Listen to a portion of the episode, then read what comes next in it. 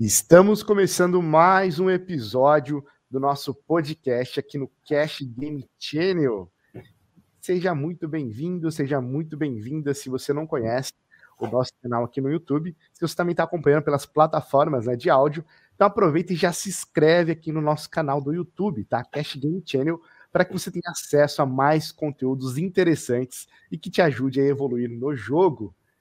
Se você não me conhece, o meu nome é Drauzio Assunção e eu sou especialista em jogadores de cash game. Então aproveitem e nos siga lá nas redes sociais, arroba Drauzio Assunção e arroba Cash Game Channel. E também quero mandar aquele abraço, um abraço para o nosso patrocinador oficial do canal, Bad Beat. Então, se você não conhece o Bad Beat, ó, vai lá no Instagram agora, arroba Bad Beat Underline Suprema. Vai lá, arroba badbeat, underline suprema. E hoje vai estar tá rolando uma promoção, hein? Daqui a pouco eu vou soltar e vai sair dois tickets, dois tickets de 50 reais para que você jogue e conheça o clube. Tá bom? Então aguenta aí. Então vá lá no Instagram e já começa a seguir, arroba badbeat, underline suprema. Um dos clubes que mais cresce hoje no Brasil. E, cara, hoje eu estou muito feliz porque o nosso convidado é regular de Cash Game Online desde 2009 e fundador e head coach do maior time de Pelo 5 do mundo. Senhoras e senhores, é uma honra receber Shane. Shane, é seja muito bem-vindo aí no nosso canal. Prazer. Só falar a verdade, os brasileiros falam Shane, mas, mas eu sou Shane. Ah, mas beleza, é, eu estou acostumado. Quando eu morava lá, todos falavam Shane, era como piada para mim. Ah, tá, não sei se a gente seja o maior time, maior time no mundo, mas você quem fala, então eu não vou, eu não disse isso, mas talvez a gente, não sei. Bom, é, eu peço desculpas, Shane, como produz, pronuncia o seu nome? Shane? Shane, sou Shane. Shane. Falta Shane. o i no final, mas todos os brasileiros falam Shane, Shane, Shane, a mesma coisa. Acho a, a, a, a, como fala? A avó da minha esposa, Ati, fala, fala hoje em dia, ainda não consegue falar Shane. Ah, às vezes ela fala, mas geralmente é Shane, Shane, algo assim. É, e não, você, não, gostaria, você gostaria que chamasse como, o Shane? Sim, algo assim. Bom, Shane, é só para colocar o. Shane, Shane, desculpa. Se você for continuar fazendo, provavelmente vai perturbar. Só, só Shane, falta o I no final. Sou Shane. Shane. Assim, Shane. Uma, um sílabo. Né? Tá, vamos, vamos, vou tentar, eu prometo. Tá, vamos me tá. esforçar tá. aqui. É, hoje você é, mora em qual país? Ah, eu moro na Inglaterra. Eu moro como nesse momento hora e meia pelo norte de Londres. Ah, tá. Mas a gente está mudando de novo para Manchester, onde sabe tem jogo, tem times de futebol, eu acho lá. Interessante. Conhecidos. E conta aí, como que você entrou nesse mundo aí chamado poker? Como que começou essa história? Tá, então eu sou mais velho que a maioria dos jogadores de poker hoje em dia. Eu tenho 38 anos. Uh, eu comecei a jogar quando foi essa explosão de, de Moneymaker, né? De ESPN uh, ah, mostrando na televisão lá. Então, quando estava na universidade, isso era em 2002, 2003, algo lá. É, explodiu o poker, né? Explodiu o poker, não necessariamente online, mas explodiu o poker em geral, como alguma coisa de, sei lá, popular na cultura. E é, com, nessa época todos começavam a jogar no, no dormitório da universidade e começavam a ter jogos pequenos, coisas assim. Eu era um pouco mais esperto com jogos em geral. Eu, quando eu era mais jovem, eu jogava, não competitivamente, mas era, eu era muito competitivo nos jogos, como board games, como Scrabble, por exemplo. Provavelmente eu tinha o elo muito alto para algum jovem no Scrabble uh, a idade de como 15, na, não, não, existe, não conheci nenhuma pessoa que podia ganhar contra mim no Scrabble. Obviamente, eu sei que tem profissionais lá, eu não sou desse nível, mas em comparação a a maioria das pessoas, eu era muito bom nesse tipo de jogo, eu, eu tinha uma cabeça para jogos em geral. Então, é, nessa época eu comecei a jogar barato e pouco a pouco eu comecei a conhecer pessoas que sabiam de jogos mais grandes e é, é isso. Mas é, é uma história longa. É, é, é o, a, o primeiro jogo verdadeiro do poker era provavelmente três ou quatro anos depois que eu uh, qual é a palavra? Uh, eu comecei a jogar provavelmente no primeiro ano da universidade, perto do final, no quarto ano da universidade, eu comecei a achar jogos como era um, dois dólares, mas isso era grande para um universitário, né? Pode ganhar, perder mil dólares por noite. E sim, isso foi 20 anos atrás, então quase 20 anos atrás. Então isso era muito dinheiro, né? É como 2 mil dólares hoje em dia. Mas de qualquer forma, uh, sim, eu comecei a jogar ao vivo um jogo de 1, 2 que era cheio de jogadores que hoje em dia são bem mais, sabe, exitosos que eu, né? Uh, esse jogo tinha, por exemplo, o Greg Merson, que ganhou o uh, World Series Poker Main Event, tinha várias caras que ganham high rollers de milhões de dólares, uh, o cara de Zagua, que era bem conhecido no jogo de cash game, se você conhece dele, uh, vários caras que fizeram Supernova Elite uh, no passado, coisas assim. Então, era um, um, para um jogo de 1, um, 2 ao vivo, era cheio de profissionais bem conhecidos. Uh, era, sabe, era um jogo interessante. Eu, na verdade, nessa época, era um, sem dúvida, era um fish, sem dúvida. Era, eu perdia, eu perdi bastante nessa, nessa, nessa época. Mas tá bom, isso era a resposta para a sua pergunta. Não vou falar a história inteira, né? E aí, nesse começo, você começa ali direto no Texas ou no Omaha? Você tem alguma categoria assim? É, sabe, ao vivo só existia Texas, mas falar a verdade, eu, eu nunca jogava Texas online. Só talvez eu, eu li um livro, num, era de sobre sit and goes, é, sabe? Era um livro bem conhecido de dois 2 plus 2, não sei como falar, 2 ah, mais 2, mas uh, tinha um livro sobre singles, não lembro exatamente, talvez era, não lembro o autor, ah, Moth, Moth, Mossman, Moss, Mossman, eu sei que ele me deu um stake nessa época também, porque ele tinha algum deal com 2 plus 2, 2 plus 2, onde ele ofereceu deals para pessoas que tinham comprado o livro dele, mas de qualquer forma, eu jogava para talvez um ano, singles assim, mas desde o começo, eu falar a verdade, eu, eu preferia jogar online uh, só Parliament Omaha. Então, desde 2000, acho que esse era 2004, a primeira vez que eu, eu, eu, tinha depositado, depositado dinheiro online em sites como Paradise Poker, Doyle's Room, uh, Party Poker, uh, alguns outros, eu só jogava como 20 centavos 10 centavos, 20 centavos de Palomero porque eu gastava o action, tinha mais cartas, nunca gostava tanto de não hold'em. Os torneios, obviamente, os singles, beleza, mas nunca, nunca, nunca, sabe, acho que na minha vida inteira, carreira inteira, nunca, nunca jogava mais que 10 mil mãos de no limit hold'em online. Provavelmente menos, falar a verdade.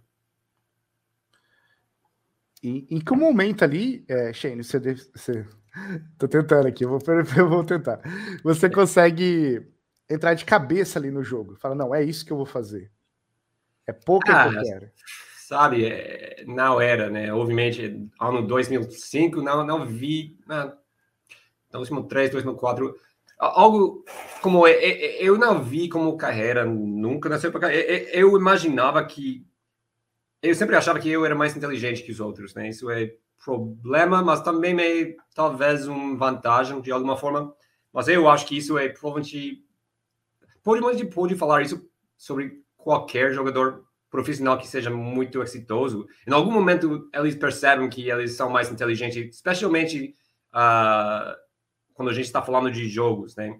Então eu não gostava, eu sou muito competitivo, eu fazia bastante esporte, eu faço hoje em dia muito esporte mas é, eu era muito competitivo e eu sempre tinha uma cabeça para os jogos. Então, por isso, é, eu imaginava que se tiver algum tipo de jogo que não era só baseado na física, porque é, sou, sou judeu, sou, tenho 175, não sou muito alto, não sou muito grande, não consigo ser muito competitivo nos esportes, né? Mas eu tenho ainda a cabeça de algum jogador profissional de qualquer esporte, né? Eu, eu sou muito competitivo. É, é um problema quase, mas não é tanto.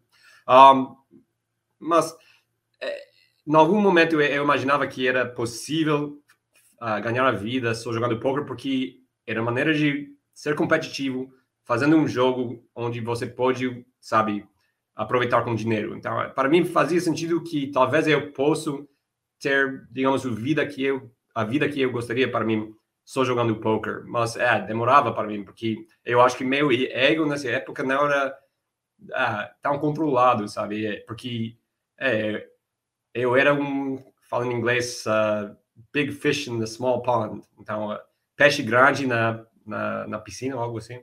Piscina pequena, algo assim, na, na, sei lá como falar isso. Tem essa dica? É, você, você era peixe grande num, num copo d'água, né? Ah, é isso, basicamente. Então, é, é, eu não sou o melhor jogador do mundo, nunca era, nunca era perto, né? Ah, mas eu era bem melhor que a maioria, mas demorava para mim aprender como selecionar o jogo, onde eu devo jogar. Eu jogava qualquer jogo contra qualquer pessoa, isso não vai dar certo se você não seja, na verdade, o melhor no mundo, ou se não seja pelo menos a pessoa que trabalha mais que os outros. Eu não, não tinha muito vontade para estudar, não tinha muita vontade para nada disso. Então, eu era só ego competitivo com uma vantagem pequena, talvez no sentido de inteligência, algo assim, mas nunca era o melhor jogador entre meus amigos, não acho. Talvez hoje em dia, porque uh, um, uh, uma consequência de ter um time e ter que ens ensinar muitos jogadores, é, você tem que estudar bastante, né? Você tem que poder explicar todos tem que poder explicar pelo que você está tentando ensinar para explicar, você tem que saber bem o que você está ensinando, né? Então, é, é, eu acho que eu melhorei bastante uh, enquanto eu estava criando, uh, fundando, criando, desenvolvendo o nosso time. Na, na sua carreira como poker player, você já nasce no cash game e, e, continua durante esses anos, ou você tem uma migração para os MTTs, para os torneios, e depois volta para o cash game? Como não, que é essa fase? Eu jogava muito em torneio. É, é, é, que eu, eu jogava domingo, sábado, domingo às vezes. Nunca jogava como duas semanas de torneio só. Eu acho que tinha época curtinha, onde eu recebia um stake para jogar torneios. Isso era 2000, sei lá, 2007, 2008, algo lá. Ah, mas isso era numa época, depois, sabe, eu, eu percebi que, acho que era 2006, que eu percebi que era impossível perder jogando second goals. E era muito fácil pude simplesmente ganhar 50, 60 dólares por hora só jogando Second Go, eh, fazendo uma, simplesmente seguindo umas regras e clicando botões e facilmente pode ganhar. Não, não precisava de nada. Uh, mas daí eu percebi que pode ganhar talvez mais nos torneios. Então, é, alguém me ofereceu um stake, eu aceitei, ganhei, sabe, três torneios na, na, primeira semana e daí fiquei perdendo para três meses, perdi 300 buy-ins e finalmente eu desisti, decidi voltar para cash game. Ou não necessariamente voltar para cash game, mas uh, eu estava morando com um amigo meu que era muito, muito, muito exitoso em tudo. Era muito melhor no poker que eu. Uh, e ela, ele, ele basicamente me falou que eu sou mais inteligente para estar jogando torneio, que ele, que eu posso ganhar muito mais jogando uh, PLO cash game e que ele me ia ensinar, porque eu tinha uma, eu tinha jogado bastante PLO e era mais ou menos bom, mas ele era muito mais. Nessa época eu comecei jogando como 50 100, uh, 51 dólares, digamos, pelo 100, pelo 100, e ele estava jogando, eu acho, pelo, sabe, pelo, sei lá, pelo 10k, 20k, algo lá. Ele estava, no ano que ele morava é, junto comigo, ele ganhou algo na área de um milhão de dólares nesse ano. Era, é, cara, esse cara era um jogador muito, muito bom. Ele tinha ganhado milhões na, na sua carreira. Em, em, que ano que foi isso, Shane? Você consegue ah, lembrar? É, ele, ele, sabe, ele, ah, é, se chamava Cutty, uh, ele tinha vários nomes meio conhecidos no, no uh, Poker Stars, Full Poker, mas uh, um, um estadunidense se chama Matt Kurtz. É, você lembra da data quando você começou a jogar Pelou? Sim, eu acho que. Ah, eu tinha jogado antes, mas eu comecei a receber coach dele. Uh, era. Deixa eu pensar do, do ano. Uh, deve ser algo como 2008, 2009, algo lá. Acho que era dezembro, talvez dezembro de 2008, algo lá. Não sei. E aí, em dezembro de 2008, você começa a receber coach do teu, do teu amigo que ele já estava jogando os limites 10k dólar, é isso? Já naquela Muito, época? Sim, ele jogava qualquer limite que existia, ele jogava. Ele tinha bankroll de milhões, ele tinha milhões de bankroll. Mas, já, geralmente, eu, quando ele estava jogando, eu era jogando, era 10, 20, 25, 50 dólares, algo lá, a maioria do, da action dele. Quando eu, quando eu entrava seu apartamento, seu, seu quarto, ele sempre tinha nove tabelas de 10, 20, 25, 50. Ele, cara, ele... É, o jogo nessa época, no Full Tilt, no Stars nesses sites in Traction, On Game, sites que já não existem, ele, ele jogava tudo, era, era, ele ganhava bastante nessa época, era muito mais, muito diferente que é hoje em dia, por pelo menos.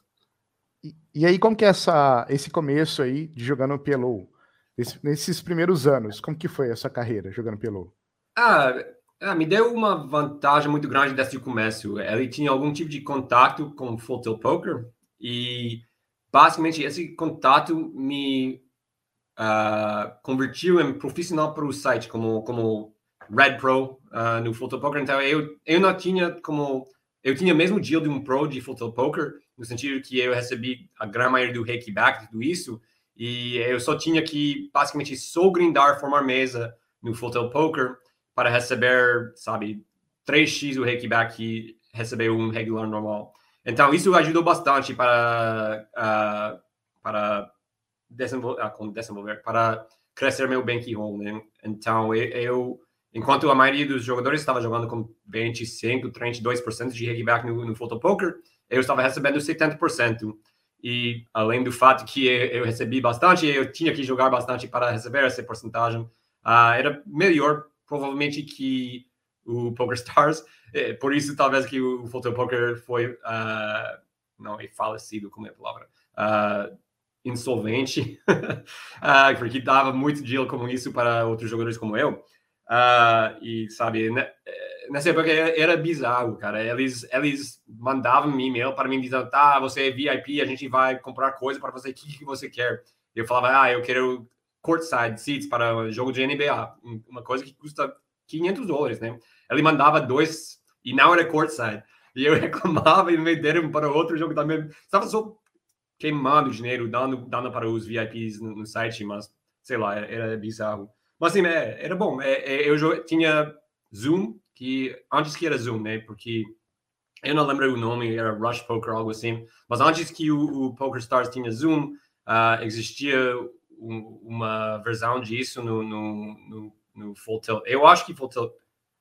Talvez não, talvez Full Tilt vem depois. Não lembro, não, não jogava no Poker Stars uh, nessa época, mas é, eu, eu fiz muito bem lá. Eu era no, nesse field, eu acho que era provavelmente o, ganhador mais grande uh, no Zoom ou no Flash, ou não lembro o nome, Rush, uh, que tinha no, no Volta Poker.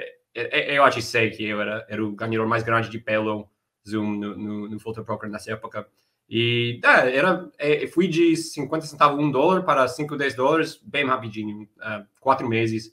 Uh, e eu, junto com um jogador bem conhecido, uh, era os dois pessoas que formavam mesas na, na 3, 6, 5, 10 lá, uh, Ravenswood, que é bem, bem conhecido de, de pelo, mas ele, acho que ele se aposentou, ganhou bastante, ganhou muito mais que eu. E aí, essa carreira, nesse, nesse momento, você só tá jogando poker, né? A partir de 2008, você se entra de cabeça no, no mundo do, do, do, cash game ali e só se dedica a isso ou você tinha alguma outra coisa para, paralela? Fazer alguma é, coisa? É, é, é, eu comecei a fazer coaching staking, acho que era nessa, nessa quando eu, eu tinha alguns jogadores que perceberam que era muito, muito ativo, né? E me mandaram algumas mensagens lá no 2 plus 2 e a gente formou um, um time de staking. Uh, não foi muito bem, não foi muito ruim. A gente ganhou talvez um pouco, mas era mais dor de cabeça que qualquer outra coisa. Mas é, além de coaching staking, não, não fazia nada além do poker, não acho. Não, quase nada. Sou, sou poker. E daí 2000, aí fica de 2008 que você começa ali, né, no, hum. no quatro cartas, né, que hoje a gente tem até os seis cartas no Brasil. Uh, do, ali você fica no PLO. E em que momento, Shane, na sua carreira, que você migra para os cinco cartas? O momento que existia, literalmente. O dia que saiu no PokerStars, eu sou jogado, basicamente. Uh, eu percebi muito rápido que era melhor ter cinco cartas que, que quatro. Uh, na verdade, era muito legal porque o, o, o Full Tilt Poker uh, lançou pelo 5 e pelo 6 no mesmo momento. E eles tinham mesa de HU. Então, o jogo, isso era 2012, 2011, 2012, não, não, isso não é 2011. Acho que era 2012, uh, ah, ou talvez 2012, 2013, não, não lembro exatamente o dado, mas provavelmente o primeiro dia que saiu uh, no PokerStars eu comecei a jogar, tinha um site que tinha pelo 5 antes de PokerStars, se chamava Interaction Poker, era um, um, um, cliente, mas é. Não cliente, é, é, era, um, sim, era um cliente, mas não existe. É, fechou faz muito tempo, acho que fechou 2012, algo lá, não lembro. Mas era um software muito bom e tinha pelos 5. Mas além disso, não existia em nenhum outro lugar, eu só tinha visto lá. Uh, mas literalmente o momento que saiu, provavelmente o primeiro dia que saiu, eu comecei a jogar. E depois de que lançou pelo 5 no, no Power Stars e Full Tilt, eu, eu só jogava pelo 5, basicamente. Pelo 5 e quando tiver uh, mesas, pelo 6 também. Então, aí você. Isso você começou então no pelo 5 lá em 2013. Provavelmente, algo lá, sim. E, e naquela época existia algum material para estudar sobre os cinco cartas? Não, mas é, eu tinha jogado 2 milhões de mãos de pelo 4, então eu. É, é, sabe, para quem, que, para quem não soubesse, né, o, o, onde você tem sua, sua vantagem uh, em pelo 4, e os jogadores que não estão acostumados pelo 4 não entendem necessariamente o valor do, do seu mal. Né? Quem vem do, do No Limit Hold'em, acha que dois pares é muito forte. E daí vem para quatro cartas e vem que não é tão forte, né? Mesmo assim, quando você está jogando cinco cartas, acontece a mesma coisa. É, é, é simples quando você tem estudado de alguma forma o poker, né? Porque você entende pelo quatro e, seis combinações de cartas, né? Então, simplesmente, a matemática simplesmente diz que no pelo quatro você vai ter seis mais seis combinações em contraste a um, né? Então, a possibilidade de você ter algum tipo de mal vai aumentar por 6. Mesmo assim, quando você vai para 4 a 5, aumenta de 6 para 10. Então, quase dobra a, a, a, a, frequência que você vai ter algum tipo de mal. E, e é, é, é, fácil, sabe? Simples, para eu falar isso, é bem fácil, sabe? Imaginar. Ou, digamos, é, é bem fácil. Uh, estou esquecendo uma palavra é fácil para eu só simplesmente para eu simplesmente dizer isso, mas a maioria das pessoas ainda entendendo isso não sabem como necessariamente aplicar, né? Porque se você tivesse jogado no Luna Hold'em, daí você vai para jogar pelo 4 para três semanas, né? E comece melhorando pelo 4, mas daí você vê o pelo 5, você já não tem estudado tanto pelo 4 para saber todas as frequências de pelo 4 para poder aplicar essa informação para jogar pelo 5. Então, o que acontece com muitos jogadores, especialmente os Fish, ele simplesmente vai para o jogo que tem mais action, ação ou que parece ser mais divertido. Mas se você não tem um base muito bom no jogo antes do jogo que você para que você está mudando, você fica perdendo muito do que você precisa. Então, eu não vou dizer que você precisa estudar pelo 4 para entender pelo 5, porque não é verdade. A verdade é que a maioria dos nossos jogadores no, no time não tinha jogado nenhum molde pelo 4. Mas é, nessa época, quando não existia o conteúdo, para mim era muito fácil, sabe, saber como ajustar meu jogo no Pelo 5 para que seja, sei lá, mais lucrativo ou, ou mais fácil para explorar os outros oponentes, né? É, nessa época, eu também entendi que o software era muito importante. Então, entre uma semana de ter saído aquele jogo, tinha ter lançado aqueles jogos, eu já tinha contratado várias pessoas para criar um, um uh, software para, para traduzir para Hold Manager e coisas assim. Então, eu tinha um HUD para pelos cinco entre umas semanas de, de começar os jogos e eu, eu, sabe, eu também tinha um HUD que podia fazer, uh, como fala, uh, uh, data mining, mineração de data. Então, eu tinha um computador só para para alguns meses, quando começou, eu, eu, usava um computador só e eu tinha um time que só uh, minerava toda a informação dos jogadores no, no, no PokerStars e me mandavam uh, aquela informação. Eu importava para meu HUD, eu, eu vi quem eram os piores, melhores jogadores, eu, eu sabia muito sobre meus oponentes. E só tinha um jogador no Pelo 5 nessa época que estava ganhando mais que eu, no sentido de Big Blinds. Uh, isso era o Donk Predator. Uh, mas eu e um amigo meu uh, estava indo muito bem. acho que para um primeiro seis meses, oito meses, eu e meus amigos tinha win rates entre 25 e 35 blinds no Six Max, que é, hoje em dia é impossível, né? Um, mas sim, era, era muito, muito, muito lucrativo o jogo nessa época. Uh, mas desafortunadamente, ah, não, não desafortunadamente, mas eu, eu mudei de online poker para jogar ao vivo uh, basicamente seis meses depois de que, ou menos que seis meses depois que lançou pelo 5, eu mudei para jogar ao vivo pelo 4 Soul. Então eu daí um ano, dois anos, um ano e meio não jogava online basicamente, só jogava ao vivo uh, durante essa época. Por, por que essa, essa mudança do online para o ao vivo? Ah, tá. Eu recebi uma convite para jogar num, num, num jogo ao vivo privado no, no Hong Kong. Então eu mudei para Hong Kong e era muito mais grande. O jogo era gigantesco, em contraste o que eu estava jogando online. É, era um, era entre, é, era. É, eu imaginava, é, todos imaginam isso, né? Mas todos imaginamos isso, mas eu, eu na verdade imaginava que eu ia ficar muito rico. Uh, porque é, era um jogo grande, privado ao vivo, eu era o único gringo lá, puro asiático, né, perdendo, sei lá, 100 dólares por noite, algo assim. Então, é, fui para jogar ao vivo, é, eu fui muito bem no começo, e no final eu explodi, perdi tudo. É, eu, eu, eu depois, é, eu, eu ganhei quase um milhão, uh, uns, sei lá, oito meses, algo lá, e perdi basicamente tudo em dois, três semanas, quando cresceu o tamanho do jogo. É, acontece, é, história é, é bem...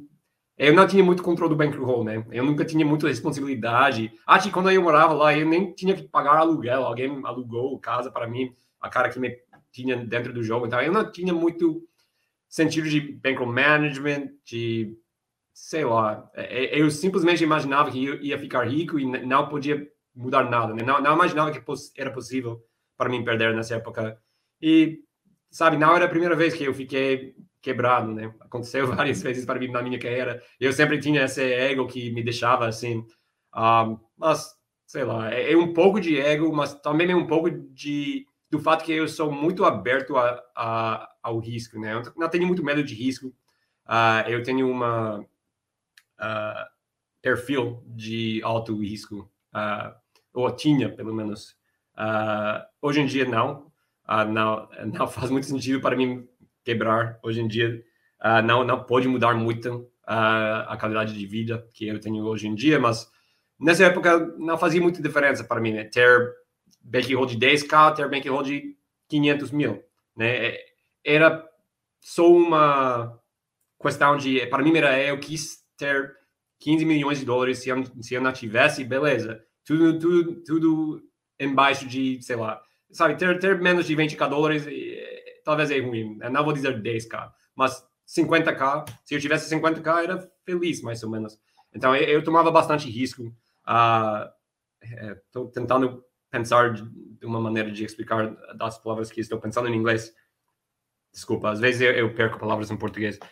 Mas, assim, eu tenho... Eu, eu nessa, nessa época tinha um perfil de uma pessoa que aceitava bastante risco. Então, é, eu jogava, por exemplo, eu estava jogando um jogo de 150, 300 dólares, então um buy de 30 mil dólares, eu tinha um bankroll de 250 mil, sete buys, algo lá. É, então, é, eu nem, nem ligava, sabe? Quando eu, eu estava com meu último 100k, eu ainda fiquei no jogo, imaginava que ia ganhar, e no final eu, eu fiquei com um buy, tinha que sair do jogo e nunca voltei, basicamente. Shane, esse jogo em Hong Kong era o. É, você lembra a data de quando foi? Sim, é, eu mudei para Hong Kong uh, março 2000. De 2000? 13, deixa eu pensar, 2000. ou 2014. Acho que era março. Deixa eu pensar, eu vou, tenho que lembrar. Tá, eu morava lá. 2014 e 2015, mais ou menos? Não, é, eu, eu, saí do Hong Kong. Eu tenho que lembrar exatamente como era. Eu acho que saí do Hong Kong em 2015. Ah, quando, agora eu lembro como eu posso fazer isso. Eu estou com minha esposa faz sete anos. A gente se conheceu depois de eu voltar para Hong Kong e a gente se conheceu no dezembro. Então, sete anos hoje. Então, a gente se conheceu no 2000. Sete anos, não, 14? Tá, então era 2013, talvez. Eu, eu fui a Hong Kong no janeiro, ou março de 2013 e voltei. Não, é, eu não lembro. 2013, eu acho. Talvez estou é. seis anos com a minha esposa. Seis anos, seis anos. Nessa seis época, anos os jogos em Hong Kong eram os jogos mais caros do mundo, naquela época ali? Hum, ah, no Hong Kong não. É, no, no, Macau, no Macau tinha. Então, é, não vou falar nomes, mas a cara que era o meu backer no Hong Kong, o backer do meu backer, ele era o ganhador mais grande no mundo. Ele ganhava muito mais que como o Phil Ivey nessa época. Ele tinha. É, eu falei com ele algum dia, ele falou, tá, eu também ganhei 30 bilhões de dólares. Então, é, os jogos mais grandes eram no Macau nessa época. Uh, eles tinham jogos de 10k, 20k, 40k blind de dólar. Então, era, era, eram jogos gigantescos, é algo lá nessa época. Mas hoje em dia, sei lá, algo na, alguns lugares na, no Dubai talvez tenha um jogo, jogo mais grande. Mas nessa época, provavelmente Macau. Imagino que era Macau. Sim. Porque tinham jogos privados no Macau, uh, naquele cassino lá, esqueci o nome. Ah, sei lá, não importa. Aí você jogou no Macau lá? Ou... Nunca joguei. Só fui a Macau uma vez, não, mas nunca joguei lá. É, os jogos que não eram privados lá, que tinha. Não, não eram muito bons. Era como 15, 30 dólares, que era mais, muito mais pequeno que estava jogando no Hong Kong. A gente lá no Hong Kong jogava primariamente como 25, 50, 100, algumas vezes 50, 100, 1, 2, 4, sei lá.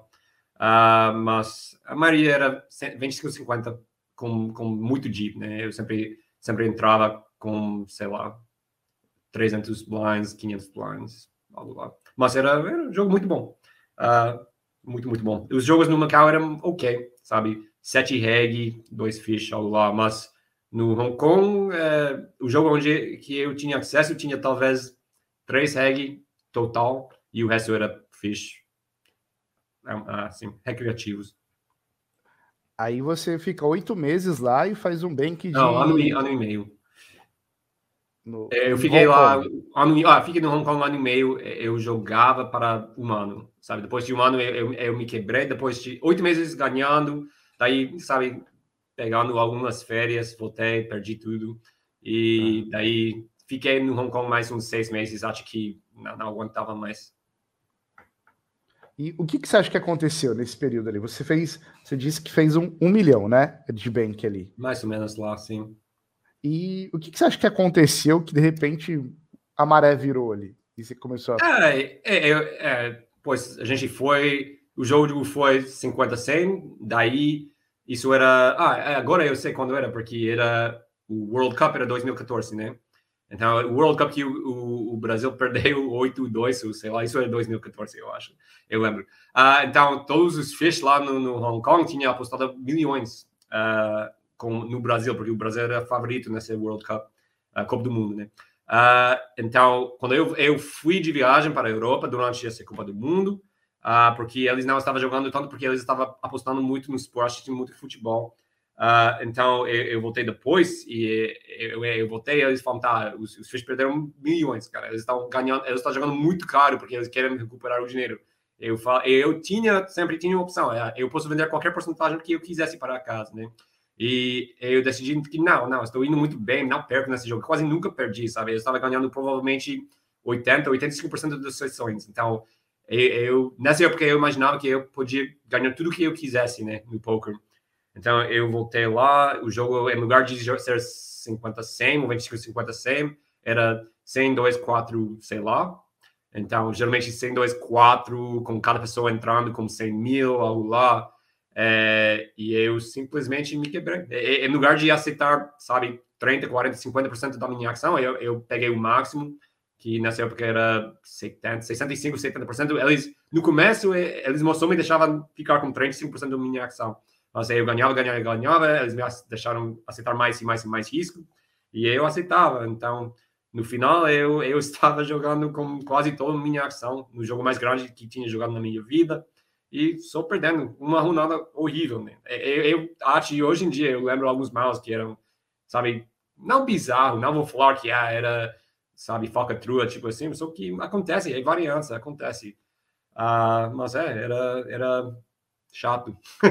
é, não era muito bom. Eu fiquei, eu fiquei, fui para, é, sabe, sabe como é?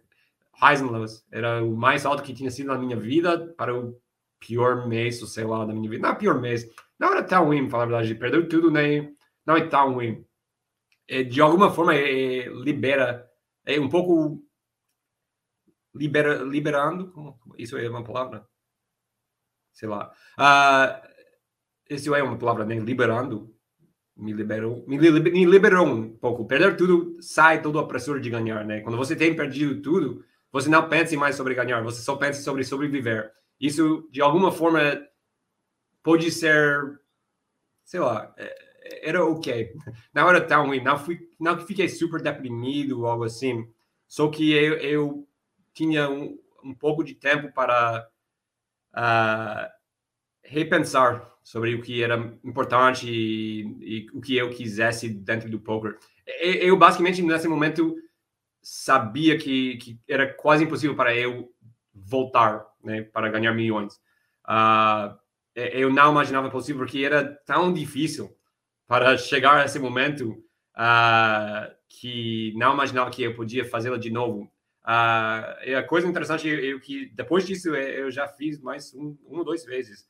Então, uh, mas, mas é, eu imaginava que isso era o fim do, da minha carreira. Eu comecei a estudar para voltar para a universidade, estudar alguma coisa. Eu comecei a aplicar, sim, aplicar para programas de pós-grado, coisas assim. Uh, mas no final de tudo, é, eu percebi que ainda tinha um, uma capacidade muito grande para, para voltar onde estou hoje em dia. E o que, que fez você voltar para o jogo, Oxê? É, a oportunidade está sempre lá, né? E quando você é conhecido, mais ou menos, quando você tem uma comunidade de pessoas que saiba que você é um, um vencedor do jogo, é, sempre querem dar você um chance, né? É, eu voltei, é, é, eu decidi que eu precisava de um pouco de dinheiro, obviamente. Então, nem me fudendo, é, eu fui jogando um dia, jogando 200, 400, e semana seguinte, é, 10, 10 dias depois, é, eu depositei 400 dólares. Joguei 20, 20 centavos, ou não, 15 centavos, 25, 10 centavos, 25 centavos, algo lá. E cresci meu bankroll para, é, acho que demorou, eu fui de 400 dólares para 15k dólares em semana e meia. Eu nem muito bem. Mas é, também era muito fácil, né? Mas eu, eu, eu, tinha, sabe, eu fiquei, não saí da casa para cinco dias. Só grindei de noite. Eu acho que grindava uns 15, 16 horas por dia, uh, seis telas de 10 centavos, 25 centavos. Mas eu fui de 25 centavos, uh, de 25 centavos para um, dois, em, em dois dias. Uh, então, e daí, quando você chegar a um 2, é, eu podia compartilhar, não compartilhar, mas eu podia quebrar meu bankroll para estar em todos os sites. E eu tinha uma, eu tinha jogado bastante HU, então eu sabia uh, nessa, que era a maneira mais fácil de recuperar, de, de ganhar, era HU, então eu depositei um pouco em cada site e sentava um, dois HU, e muito rápido. Eu, eu cresci meu bankroll de novo para uns 15k e daí voltei a jogar 2-4, sei lá. Um, eu, falar a verdade, eu quis só receber um stake para jogar como 3, 6, 5, 10, uh, mas tinha acontecido algo muito. Uh, eu posso falar uma, uma história horrível, mas basicamente uh, eu, eu, ah, eu fiz amizade com um sociopata que tentou destruir minha imagem no poker. Uh, é uma conta longa, mas basicamente é, era impossível para mim conseguir um stake porque essa pessoa tinha ido tinha postado milhões de coisas online, puro mentira, cara, coisas bizarras, sabe? Que eu sou delinquente, uh, que eu tinha problema com uh, transexuais e que eu, é, coisas muito estranhas, né? É, eu acho que hoje em dia ainda você pode talvez achar alguma dessas coisas. Eu, eu não, eu, eu pedi que os sites uh, remova movimento, mas uh, eu, eu, não consegui remover nada. Mas eu acho que os leis uh, fecharam alguns desses sites. mas basicamente minha reputação do 2 plus 2 foi destruído porque meu nome, se você for fazer um Google search, pesquisa de Google nessa época, ia acontecer, ia encontrar bastante coisas sobre mim que era meio absurdo, mas beleza. Pelo menos eu, eu, tinha a capacidade de recuperar sem precisar, um stake, mas era chato, eu, não, não, necessariamente sabia sobre isso. Uh, é, de, é, sei lá, isso é uma conta longa, não vou falar sobre isso nesse momento. Uh, Shane, só para voltando ali nessa primeira vez que você quebra, certo? Você Sim. quebrou. Quanto tempo você ficou sem jogar para depois você voltar? Foi um ano? Você ficou sem jogar? Não, duas semanas. duas semanas. Eu achei que você tinha ficado. Eu falei, será? Ficou dois meses ali. Você não, quebrou, então, Hong Kong e você ficou duas semanas. semanas. Eu, sabe, enquanto eu estava grindando, eu ainda imaginava que talvez eu ia voltar para isso. Eu, eu, sabe, eu acho que dois dias depois eu comecei a aplicar uh, programas pós-grados, eu comecei a ver quais, quais serão minhas opções, e daí, acho que uma semana depois, eu, eu fiz uma pesquisa para pessoas que eu conhecia, que eram backers, que eu que me conhecia e que eu sabia eu imaginava que eles iam passar para mim um, um deal bom para jogar de stake, mas eh, em todos os casos, as caras. Eu, falei para eles, eu, era, eu não, não, não escondi o fato que existia essas coisas, porque a pior coisa que pode acontecer é que eles me dão um stake e daí alguém fala para eles: Oh, você está dando um stake para esse cara que fez tudo isso?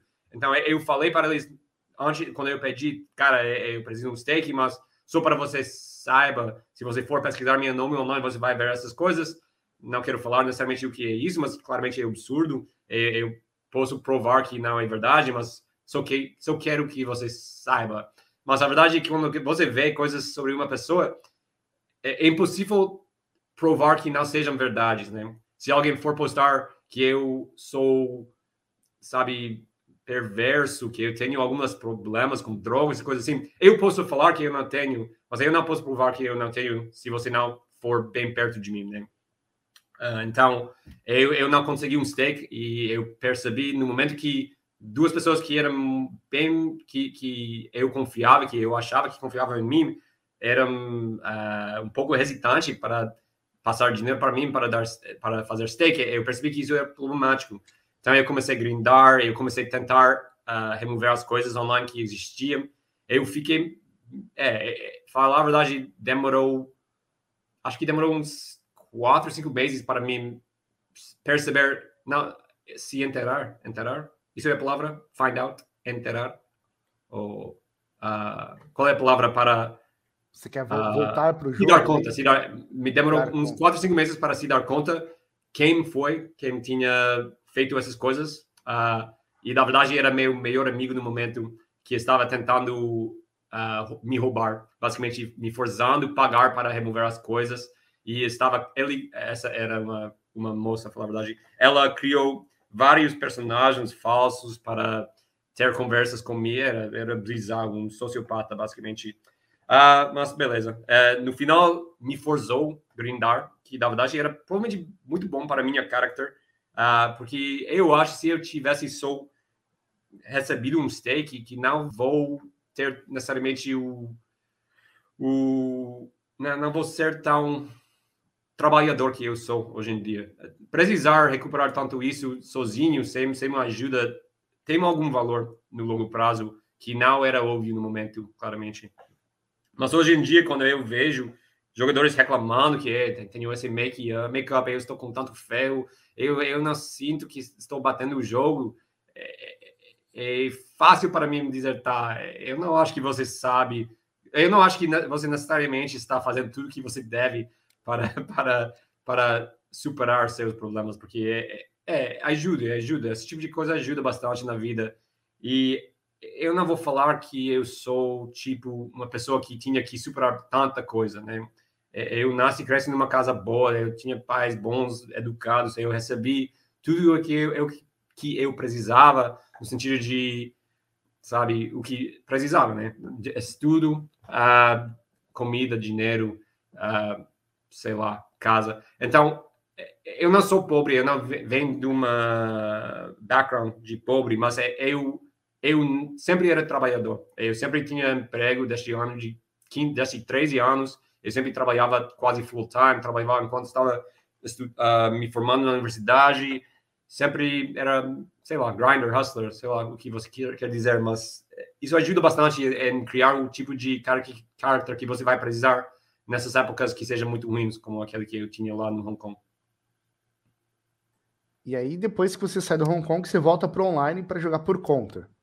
Com seu uh, Sim, basicamente. É, eu voltei para Europa, uh, porque o custo de viver no Hong Kong era muito alto. Também me separei com a minha uh, ex-namorada nessa época. Uh, e eu, a gente estava morando juntos, então não, não podíamos ficar. E, e, e, o custo de viver lá no Hong Kong é o mais alto no mundo, então jogando, sabe, jogando 3, 6, 5, 10 não é suficiente para morar no Hong Kong, na minha opinião.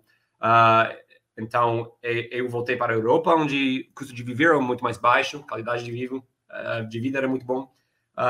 e daí eu, assim, eu recebi muitas ofertas para jogar jogos privados, coisas assim. Então, é, é era é, não era tão fácil. Não, é, sei lá, é, não vou dizer que era puro, é muito fácil necessariamente. É, eu me quebrei de novo depois disso.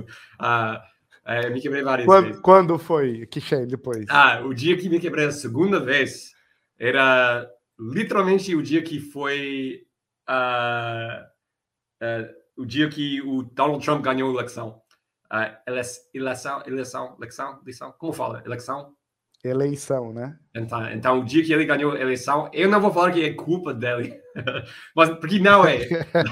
é um pouco, porque eu fiquei chateado por isso, mas é, tinha uma briga grande com minha namorada, na época que agora é minha esposa brasileira, uh, não lembro exatamente o que era, mas talvez tinha algo que ver com isso, não lembro. Acho que talvez era algo que ver com Donald Trump, falar a verdade, mas não lembro. Só que eu fiquei super, muito puta, eu não queria ir para dormir, eu voltei para trabalhar e eu fui vítima de um uh, de uma esquema de multi-accounting num site privado, onde os dias anteriores eu estava jogando bastante contra algum mega fish, uh, jogando, sei lá, 3, 6, 5, 10 no site privado.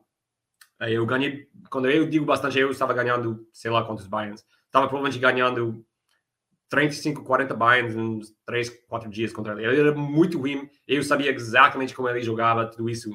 Mas eles fizeram um esquema. Esse site, eles me convidou para fazer a mesma esquema depois. Mas esse site, sabe, meio dodgy. Uh, eles, eles tinham trocado o, a conta para o melhor jogador no site e ele me destruiu. Né? Ele, ele também mudou para, eh, em lugar de jogar 3-6, ele estava sentando 10-20 e ele me destruiu. Ele ganhou meu bankroll inteiro. Além disso, ele dobrou do meu bankroll. Eu, eu, eu estava com 50k de ferro depois dessa noite, ou dois, é, talvez era... É, demorou dois, três dias jogando contra esse cara, me quebrei e fiquei com um ferro de com 50k dólares. Porque era tudo de crédito. Esses sites privados são tudo crédito, mesmo que Hoje em dia, muitos dos sites de, sei lá, Suprema, por exemplo, a maioria das pessoas jogam lá de crédito. Uh, então, mas uh, pelo menos a cara que me deu crédito lá era um amigo muito bom meu na época. Uh, então, e ele sabia que era vencedor, então não era como, ah, você me deve 50k. Eu, eu devia 50k e eu não tinha 50k. Eu tinha dinheiro para sobreviver, obviamente. Eu tinha, sabe, eu podia sobreviver um ano com o dinheiro que eu tinha guardado, mas ele, ele era amigo, então pelo menos ele não me forçou a pagar tudo à vez, ele, ele entendeu que ia recuperar, uh, mas obviamente ele não queria que eu jogasse tão caro, então eu tinha que voltar de novo jogando 50 centavos, 50 um dólar, algo lá, uh, isso era, é, sabe, isso era novembro de 2016 que ele foi, uh, ele ganhou a eleição, e literalmente essa noite eu me quebrei. E o dia depois eu me quebrei ainda mais. Um, mas sim, isso era a segunda vez. E daí uh, eu voltei jogando 5-10 no março. Estava jogando 5-10 de novo. Tinha, devol, é, tinha ah, recuperado os 50k. Demorou, sim, uns três meses para recuperar 50k. Uh, três meses difíceis, né? É difícil quando sua seu namorado sabe, sua seu namorada sabe que você está quebrado. É, é, é, sempre ruim para a relação. a relação, mas sei lá, uh, recuperei tudo. Como e... que você lidou com essa segunda quebra? Quando você quebra de novo, como que você lidou com isso? Ah, cada vez é a mesma coisa. O que, que vou fazer? É, eu, eu, eu acho que essa vez eu acho fiz uma uh, CV e para ver qual tipo de trabalho eu, eu podia achar. Não, não, não, não era essa. Não, isso era a terceira vez. não quebrei a terceira vez, na verdade. Ah, mas eh, eu fiz isso depois de uns anos depois. Mas uh, não, nada. Nessa época eu sabia. Eu sabia que era puro. É meio tilt. Provavelmente era tilt mesmo. Por isso que eu perdi. Mas não, não, não era. Sabe, não era um problema para mim, pessoalmente. Eu não tinha muito medo de se eu pudesse recuperar o dinheiro. Eu sabia que eu, eu podia. Um, mas era ruim no sentido de que minhas, minha namorada tinha dúvidas, né? E é, é ruim quando você está bem perto de uma pessoa que tem dúvida em você e sempre está falando ah, que você perdeu tudo. Então, é por isso que a gente não está indo para a viagem, porque você perdeu tudo. E eu acho que tinha dinheiro para a viagem ainda. E a gente foi, fez viagens, mas é, ela, ela falava que ela, ela, sempre, quando alguma coisa não era boa, ela sempre reclamava, tá? É, porque você quebrou fazendo merda, né? Então, é, era ruim, era, era muito ruim. Ah, mas sei lá, tá ok. É, essa cobrança da, da, da, sua namorada era só dela ou era da sua família? Sua família sabia que você jogava? Não sabe. Ah, talvez quando ela fica muito, muito chateada, ela falou algo para a família e eles não. Ah, sei lá, eu não ligo muito sobre a família da namorada. É, eu não vou dizer que eu não ligo sobre a família da minha namorada, mas eu não ligo tanto o que. Eu não ligo tanto sobre a maneira que as outras pessoas pensam de mim, né? É, eu acho que isso é é, não sei, isso talvez é só eu, né? Mas é, eu não, eu não ligo tanto. É, eu ligo um pouco sobre minha imagem, mas minha imagem não é minha personalidade, né? Eu, eu não, mesmo assim, eu tenho Instagram, mas eu não tenho postado nada em anos. Tenho Facebook, não tenho postado nada em anos. Eu não tenho uma relação, eu não tenho um relacionamento com a maneira que o mundo me percebe, né? Então, eu não ligo muito. Uh, às vezes eu fico. As pessoas acham que eu tenho um tipo de jeito que é difícil para lidar, mas na verdade eu, eu não acho que eu sou muito difícil uh, como pessoa, mas, mas as pessoas. Eu, eu, não faço todas as coisas que as outras pessoas fazem para. para uh, puta que pariu, estou esquecendo de palavras em português. É, é, tarde para mim, né? é muito, muito tarde. Um, sim, mas eu não ligo muito. Se os pais dela não me gostam, não me gostam. É, não problema. Se ela não me gosta, é outra coisa. Uh, não gosta de mim, desculpa. Uh, isso é espanhol. Eu, eu, eu me formava em, em, línguas de espanhol e português e, falar a verdade, meu espanhol é muito melhor que meu português. Uh, eu, eu acho que posso falar de uma forma muito culta no espanhol, mas hoje em dia nem consigo falar direito, porque eu me confundo bastante com as palavras no português. Uh, então, é muito mais fácil para mim falar português, mas às vezes eu, eu fico uh, trocando palavras ah, para, para ou, ou, frases para espanhol. Um, mas beleza, não digo muito, não, não digo. Se a, se a família dela não, me go não gosta de mim, é problema seu, né? Tá, tá tudo bem, Shane, sobre a, a linguagem, né? Tá tudo bem. Sim. E vou te perguntar, depois de 2016, como que foi sua carreira? 2016, 2017? Ali ah, você tá jogando quatro cartas, já tá no cinco cartas, está jogando Six Max, tá no HU. Como que tá a tua vida ali? Falar a verdade, eu, eu voltei para. É, quando eu estava jogando ao vivo, eu jogava pelo 4. Quando eu voltei, pelo 5 não era muito popular. Uh, tinha uma época de anos, na verdade, que o, o não tinha jogo no pelo 5 no PokerStars. Já, já tinha quebrado completamente, ninguém jogava pelo 5 para algumas. Eu, eu nem lembro, mas eu acho que eles já removeram o pelo 5 de, de PokerStars. Não lembro, para falar a verdade, porque não jogava no PokerStars muito. Uh, mas era Zooms, todas as pessoas jogavam Zoom, uma coisa assim. Uh, eu ainda tinha acesso aos sites privados. Uh, então, eu, a maioria da minha ação era em alguns sites privados. Vários sites, software muito ruim, mas o pior que seja o software, melhor que seja o jogo, geralmente. Um, então, 2006, 16, é, era ruim meio, me quebrei. A gente ficou brigando um pouco sobre isso. Uh, daí, 2017, uh, março, eu voltei a jogar 5-10. No março, ganhei 100 mil. no abril, ganhei mais 100 mil. E março, abril. Era março, abril? Acho que era março e abril. Yeah. Uh, ou talvez era abril, maio, não lembro. Eu acho que era, acho que abril eu ganhei 100 mil. Vem de cá cada semana, cada semana como literalmente não tinha semana de 50k, daí assim era 20k, 25k, 28k, 30k, cada semana estava ganhando muito, muito. Era um, um upswing muito forte.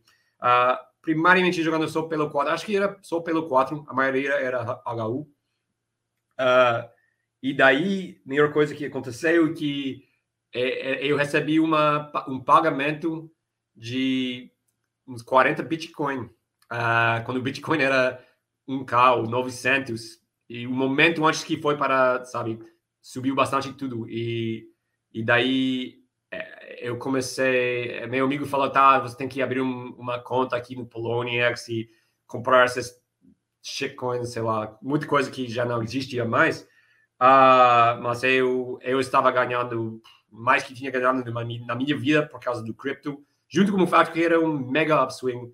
Uh, e daí é, eu fui para outras áreas, eu fui para.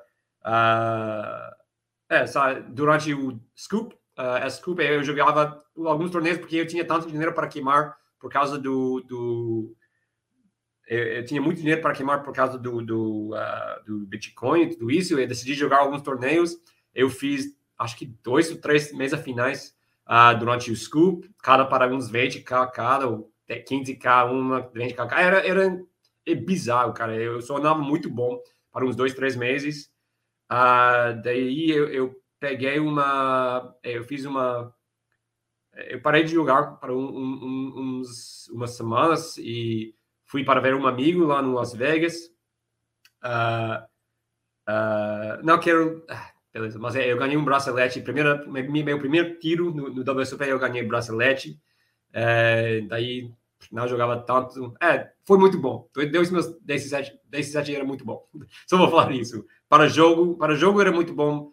Uh, pessoalmente, no vida, provavelmente pior ano da minha vida, pessoalmente. Mas uh, dentro do poker eu, eu fiz muito bem. É, fui começando o ano no, no janeiro, estava jogando 51 dólares. E fim do ano estava jogando, sei lá, às vezes 50 100 online uh, no, no Poker Master, nos, nos jogos chineses. Uh, mas uh, melhor, um, provavelmente melhor ano da minha vida no sentido de lucro do poker sou. Eu acho que eu ganhei mais no poker nesse ano que qualquer outro. Talvez não, talvez talvez esse ano foi melhor. Não sei, um, um dos dois, sei lá. Era um ano muito bom para o poker. É, estou dando respostas muito longes para, para a sua pergunta. O ano 2017 era muito bom. 2016, não tanto. Beleza. 2017, então, foi o melhor ano da sua vida ali no jogo. Até é, então. É, sim, pior Até ano da minha vida, melhor ano do, dentro do jogo. É isso. Sim. Dentro do jogo, assim, foi um teu melhor. Teu, teu, o ano que você fez mais dinheiro ali no jogo. Sim, isso. Provavelmente. E aí, em que momento ali você vai sair de 2017 e vai voltar para os cinco cartas, Oxê? Ah, eu acho que eu não voltei para cinco cartas. Ah, deixa eu pensar. Eu jogava basicamente só quatro cartas HU, porque tinha o Poker Master. Uh, e esse jogo foi desde 2007 até basicamente o, é, o jogo é, o jogo basicamente morreu acho que era julho agosto de 2018 então eu jogava só no Poker Master desde mais ou menos ah não só mas eu jogava muito no Poker Master. Acho que comecei no, no Carnaval. Eu, eu acho que eu, eu lembro eu comecei a jogar durante Carnaval 17 eh, não lembro quando é Carnaval isso é fevereiro abril eu lembro. Quando é? Carnaval no, no, no Brasil. Fevereiro. É, normalmente fevereiro. é fevereiro. Então, eu comecei a jogar no Poker Master no fevereiro, porque eu lembro que eu peguei um iPad e alguém me passou algumas informações para jogar lá. Uh, então, comecei a jogar durante o, o, Carnaval, fevereiro de 2017, e eu jogava primariamente lá até agosto de 2018, quando, quando morreu o jogo, basicamente. Eles removeram o HU e não tinha muito jogo, é, tinha muito, uh, sei lá, cheating, uh, colusão no, no, no, Six Max, então não, não, nem tentei jogar lá. Uh, e daí, quando morreu o jogo, isso era quando eu comecei a pensar sobre sair do poker. Uh, eu tinha um pouco de dinheiro, não, não era nem. Eu tinha dinheiro, algum dinheiro guardado, mas eu também estava gastando bastante. Eu percebi que eu talvez estava gastando mais que estava ganhando, uh, e que o jogo não era tão bom, que os jogos privados tinham morto, que os jogos de Poker Masters estavam ruim e que todos os sites começavam a piorar mais e mais. E eu senti, isso era 2018, uh, eu senti, falar a verdade, que o, o poker era terminar. Eu, eu falava para pessoas que, tá, eu não acho, eu não acho mais que eu consigo ganhar 100 mil dólares no ano jogando bastante. Eu não acho. Uh, daí eu passei uns, eu acho que passei uns quatro a seis meses empatando, tentando achar jogo bom, não achando muito. Uh, e finalmente eu voltei a jogar como. Estava jogando como. Eu não estava quebrado, nem perto, mas comecei a jogar, sabe? Pelo, eu sabia que pelo 5 talvez seria melhor, então eu comecei a jogar barato pelo 5.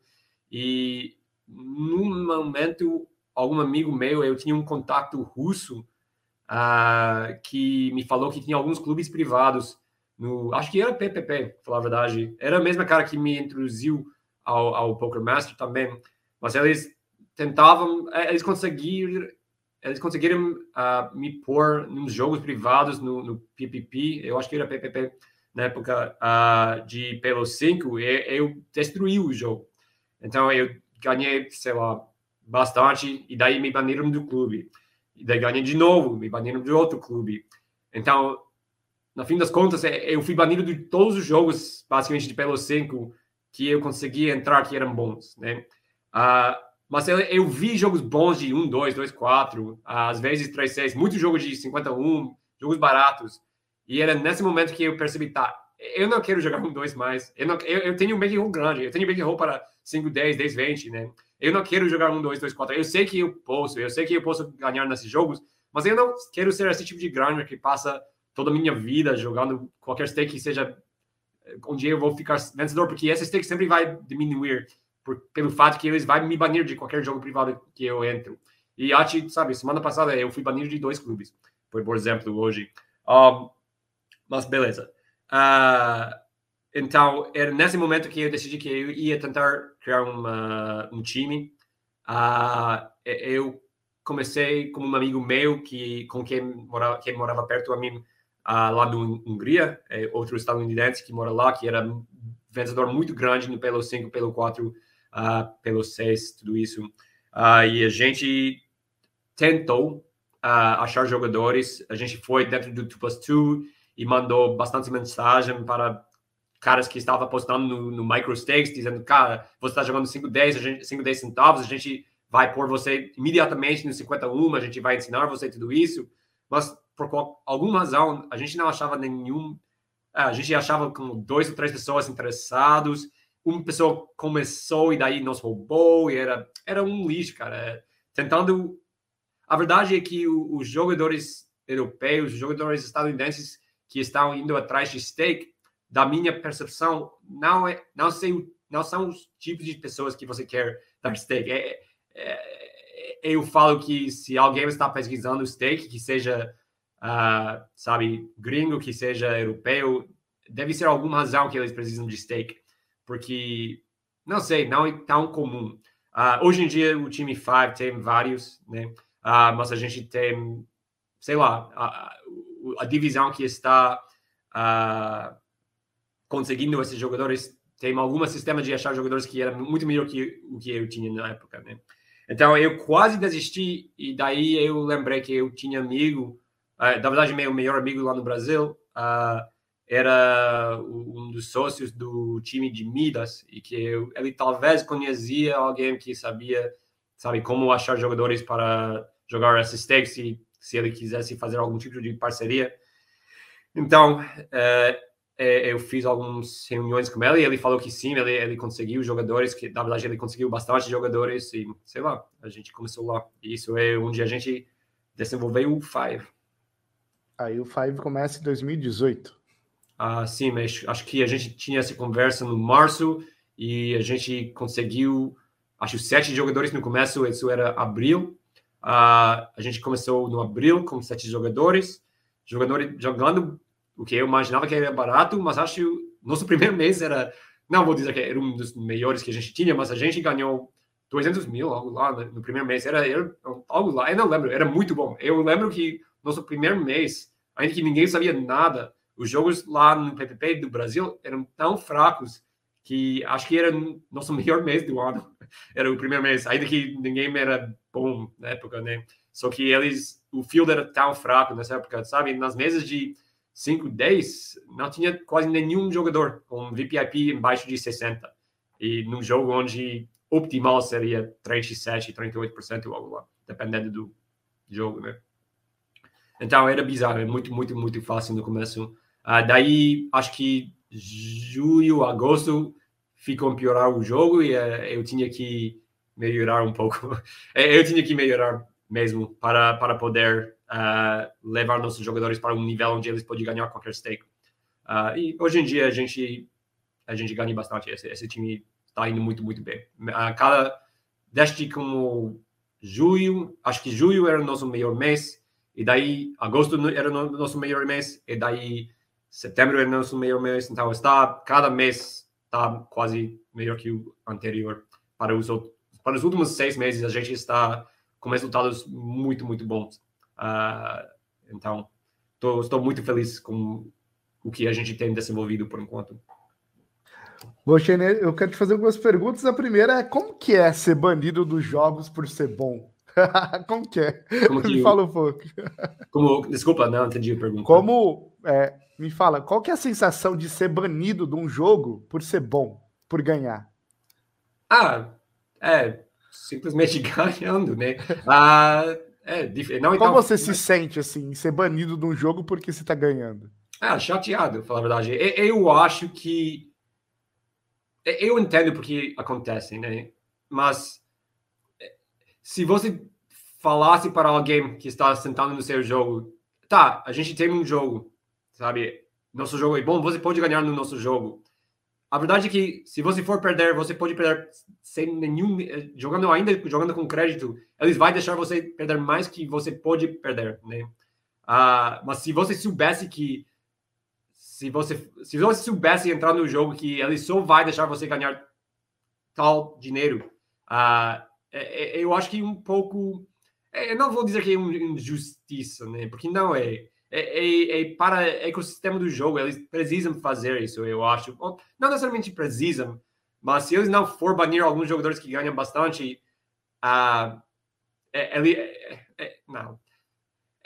Eu entendo porque eles fazem. É, é porque se, se alguém está ganhando mais que qualquer outro jogador, não, com, tão rápido, sabe, sabe? Eles não, eles não ganham um reiki. Então, é, é, eu entendo. Eles fazem isso por, para manter o ecossistema, mas não é para manter o ecossistema, é, é para manter seu ecossistema. Os donos dos clubes percam quando você ganha todo o dinheiro do Fish. Eles querem que os Fish perdem devagar, mesmo que o PokerStars, mesmo que todos os sites removeram o HU, não tem nada que ver com o fato que não é, ju não, não é justo deixar os jogadores jogar HU, que eles acham que é predatório. Na verdade, o que é predatório é, é, é remover HU, porque daí o site não consegue ganhar todo o dinheiro dos outros jogadores. Então, é, é, é business, né? é negócio, é, eu entendo. Isso é uma empresa. É, alguém, os que têm controle do jogo, eles querem ganhar mais. Então, é chato, né? Eu não gosto de ficar banido, porque geralmente quando eu fico banido é porque estou ganhando bem. Uh, mas sabe como é, não é tão difícil achar. Uh, não, é, não é tão difícil reentrar o jogo depois de ser banido. Uh, isso não é tão difícil. Eu não, eu não sinto algum tipo de obrigação seguir as regras de, de esse tipo de coisa. Então, é, é, é, eu vou sempre voltar ao jogo, porque sempre existe alguém lá que quer aproveitar do fato que eu fui banido, né? Porque, claro que eu conheço bastante gente para qualquer site privado ou não. Uh, se eu for ficar banido num site privado, eu conheço mais cinco pessoas que têm acesso.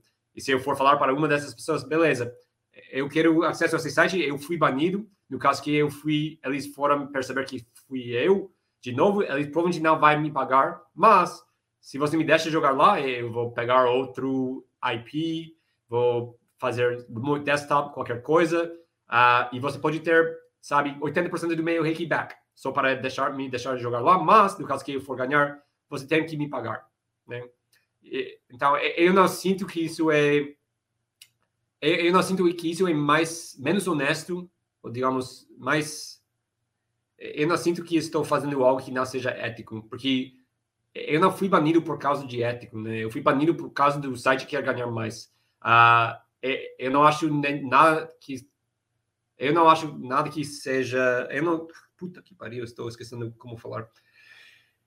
O poker eu não sinto que o poker é algo que não seja ético né? Eu acho que na verdade é muito muito ético de alguma forma. É, é a única forma de jogo onde cada pessoa sente dizendo para outra pessoa que eu vou ganhar seu dinheiro eu não quero que você fique com seu dinheiro, né? Isso é o poker, né?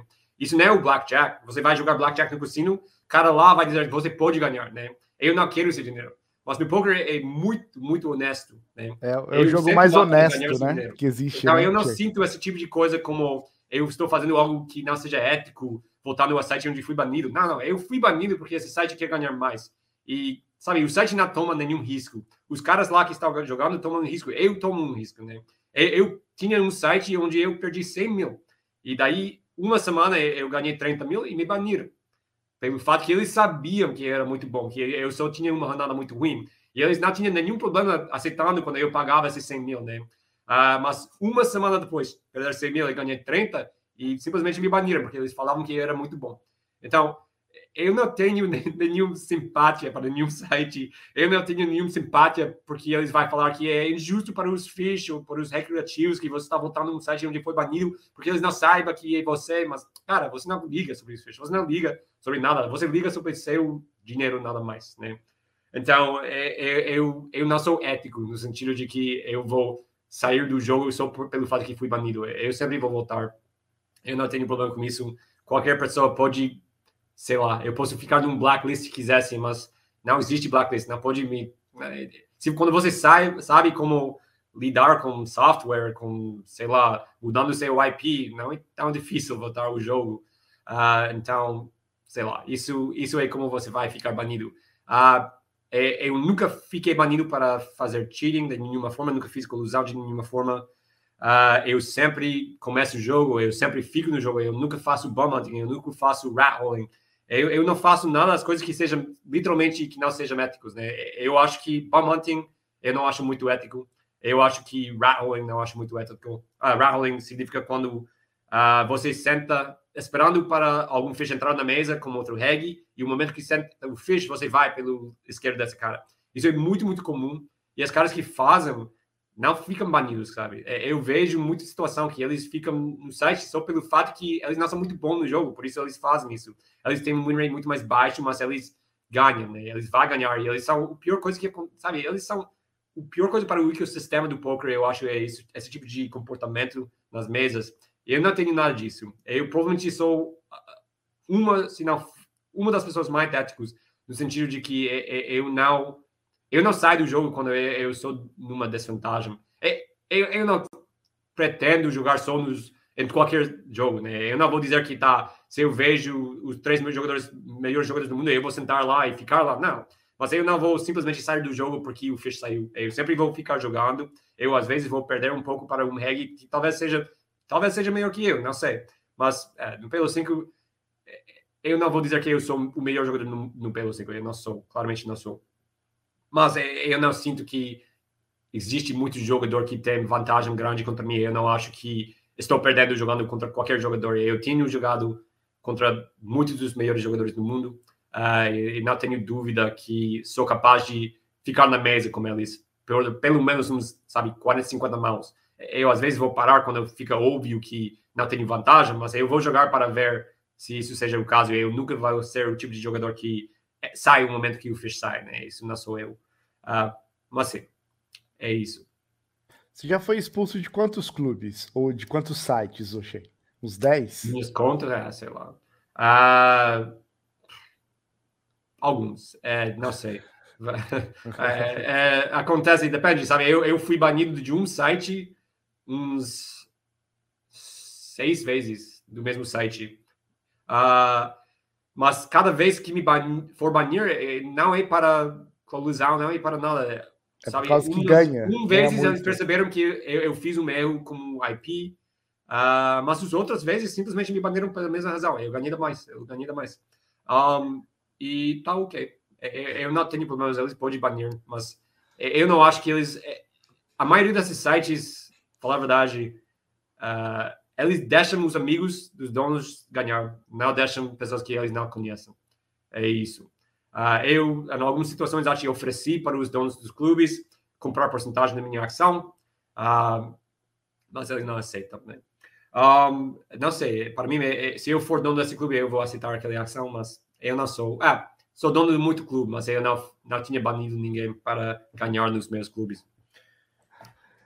Depois dizem que poker é um jogo de sorte, né? Você foi banido de vários sites por ganhar muito dinheiro.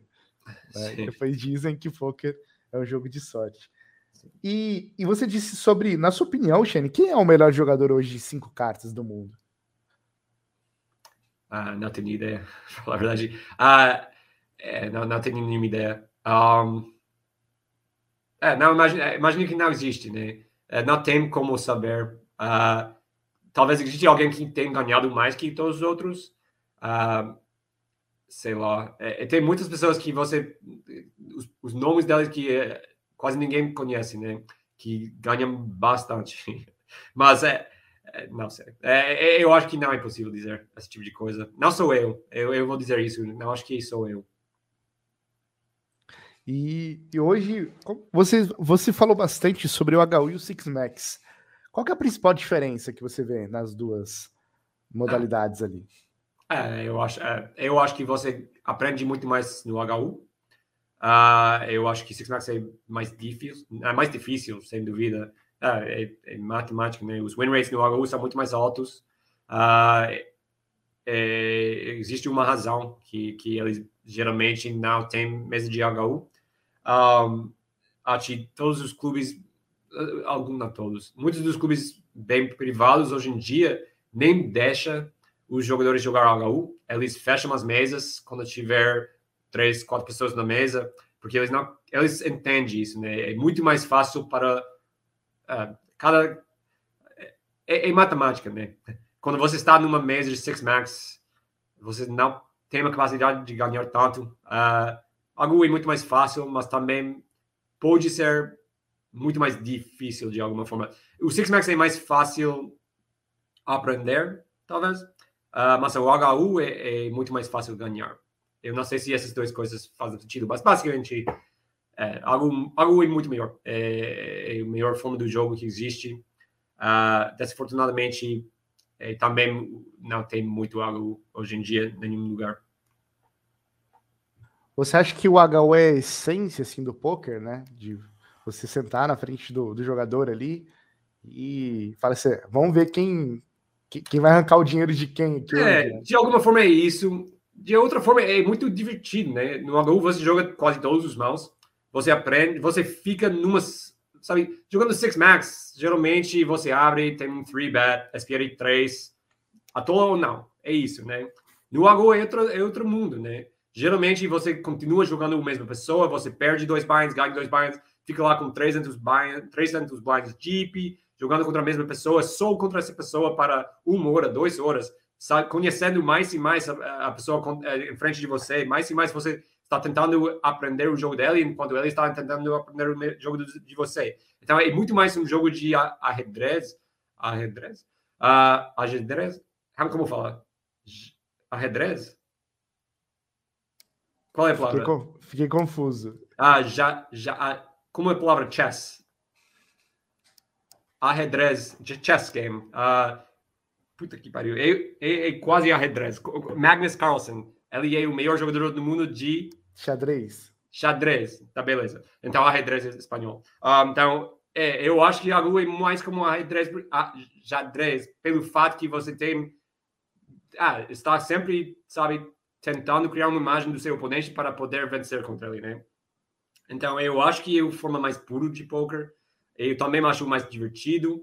Uh, e, claramente, é o mais lucrativo também. Uh, todos os jogadores de poker no online, pelo menos, é, é, fala dos 10 pessoas que ganham mais online que qualquer outro. E dessas 10, eu imagino que todos uh, especializaram no, no HU primariamente. Uh, estamos falando de to todos.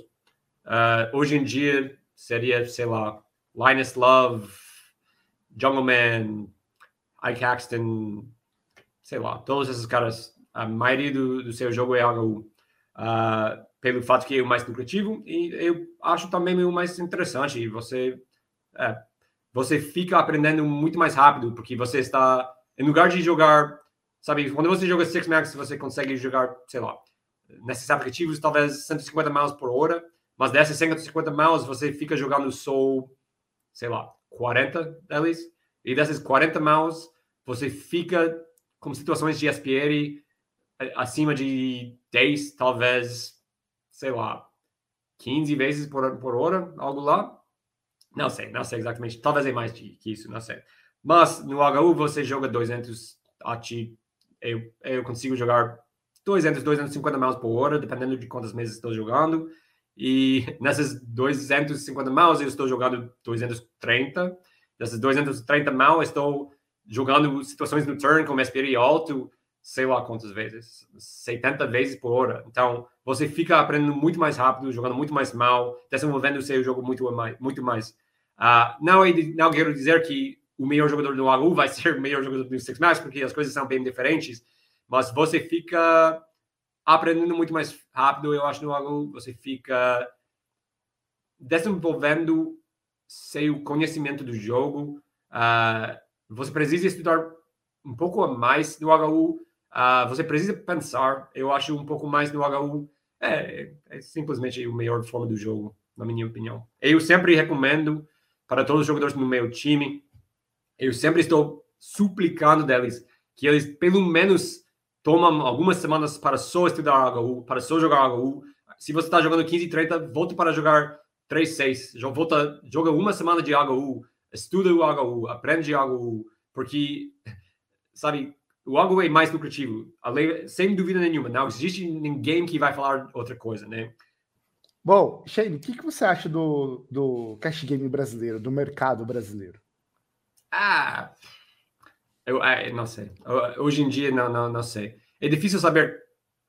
Sabe, é, é, faz anos que não moro no Brasil, faz. Ou obviamente que eu não visito o Brasil pelo fato de Covid.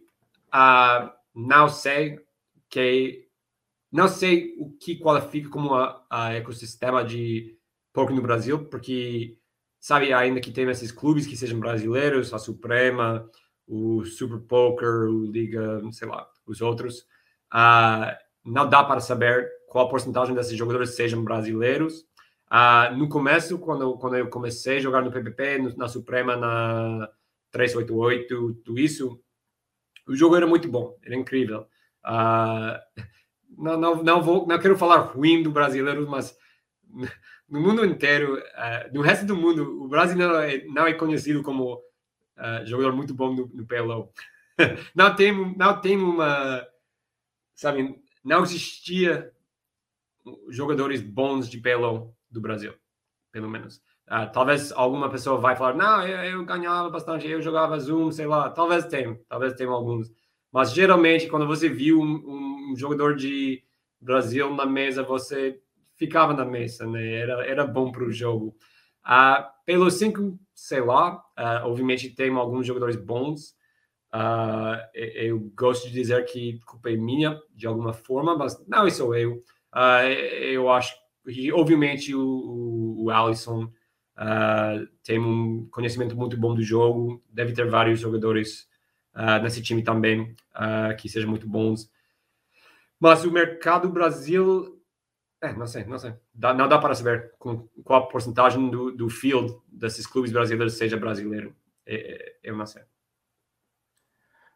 Ô, Shane, vamos abrir algumas perguntas aqui que a gente recebeu durante essa semana no nosso Instagram e também na, no nosso grupo, né, da nossa comunidade Cash Gamer e também dentro do nosso grupo do Telegram. tá bom? Vou começar com algumas perguntas aqui que foram mandadas pelo Instagram. É... O Isgrino, ele mandou a pergunta aqui. Qual é o futuro do Pelou e como que você vê daqui daí, nos próximos anos? Como que você vê o futuro do Pelou 5? Pelo 4 ou pelo 5? Pelo 5 nos próximos anos? Ah, é... minha opinião, falar a verdade, é, é que tudo depende do mercado mundial de dinheiro. Uh, eu acho que muito do ação que a gente tem hoje em dia tem muito que ver com o Bitcoin. Um, é, é, eu imagino que uma, sei lá, uma mercado de oso uh, pode quebrar o, o, o, jogo, basicamente. Eu acho se o Bitcoin for cair para 15k, uh, que não vai ter mais ação acima de 250 real. Uh, então, depende. É, é, eu, eu não acho que é sustentável, como é hoje em dia. Uh, pelo menos no high stakes, não, não é possível que seja sustentável. Uh, tem, tem, tem jogos onde tem fish perdendo 3 milhões, 4 milhões por mês, jogando, sabe, 25, 50 dólares. Então, isso não é normal.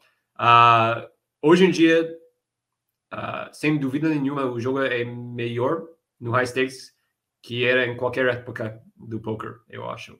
Eu acho que é, é mais fácil hoje em dia ganhar um milhão no mês, ou sei lá, eu acho que hoje em dia é melhor que é, tem sido na minha vida. E talvez não é tão bom que era no ano, sei lá, 2005, 2006, mas não era jogador de poker nessa época. Não tinha o bankroll para... Nem, nem sabia nada sobre poker nessa época, falar a verdade. Um, então, eu não acho sustentável como é. Uh, o, o, mas o poker está, nesse momento, sendo... Uh, sim, o Bitcoin acho que é atrás de tudo. Uh, mas ninguém está. Uh, acho que muitas pessoas percebem isso. Se, se for cair bastante o Bitcoin, eu acho que o, o, o jogo quebra a, a, a, maioria do jogo. Como, como que você, na sua opinião, Xene, eu achei bem interessante. Como que você acha que o Bitcoin, né, que é criptomoedas, criptomoedas, eles vão afetar o jogo? É, é que a verdade é que os jogadores de poker a gente aproveitaram bastante do Bitcoin, né? Foi introduzido ao poker quase quando começou. Né? Eu recebi meu primeiro Bitcoin, ah, não meu primeiro Bitcoin, mas eu recebi meu primeiro Bitcoin de poker quando era 200 dólares. E nessa época isso era a única maneira de, de receber dinheiro, pelo fato que não, tá, era estava isso sabe 2014 era muito mais difícil usar coisa como Skrill para mudar dinheiro porque eles ficavam fazendo bastante sei lá mexendo bastante com as contas então, se você não pudesse receber Skrill sem provar onde foi o dinheiro, cada site começou a fazer muito uh, background, uh, muito perguntas sobre dinheiro e tudo isso. Então, acho que era, sim, era 200, 300 dólares. As pessoas começavam a trocar Bitcoin no lugar de outras uh, moedas. Então, toda a gente, quem era dentro do poker, ficava com algum tipo de exposure, como fala, Uh, a gente tenha. Eu vou buscar uma palavra em português, porque é, é, é uma maneira de explicar. Uh, vocês sabem a palavra para exposure? Exposição, né? desculpa, muito fácil. Exposição. ao, a gente tinha muita exposição a, ao criptomoeda desde o começo. Então, por isso, tem muitas pessoas que talvez tinham só, sei lá, três Bitcoin na sua carteira e não pensavam muito disso, mas hoje em dia, três Bitcoin é 150 dólares. Em alguns casos, tinha pessoas com 20 bitcoins, 30 bitcoins, e eles simplesmente não precisavam vender quando estava subindo, e agora eles têm uma capacidade de jogar muito caro. E ter esse tipo de exposição ao criptomoeda significa que quando estava subindo, também os jogadores de poker têm um perfil de muito risco. Então, quando estava subindo, eles não tinham problema dizendo, tá, eu vou comprar, eu vou comprar.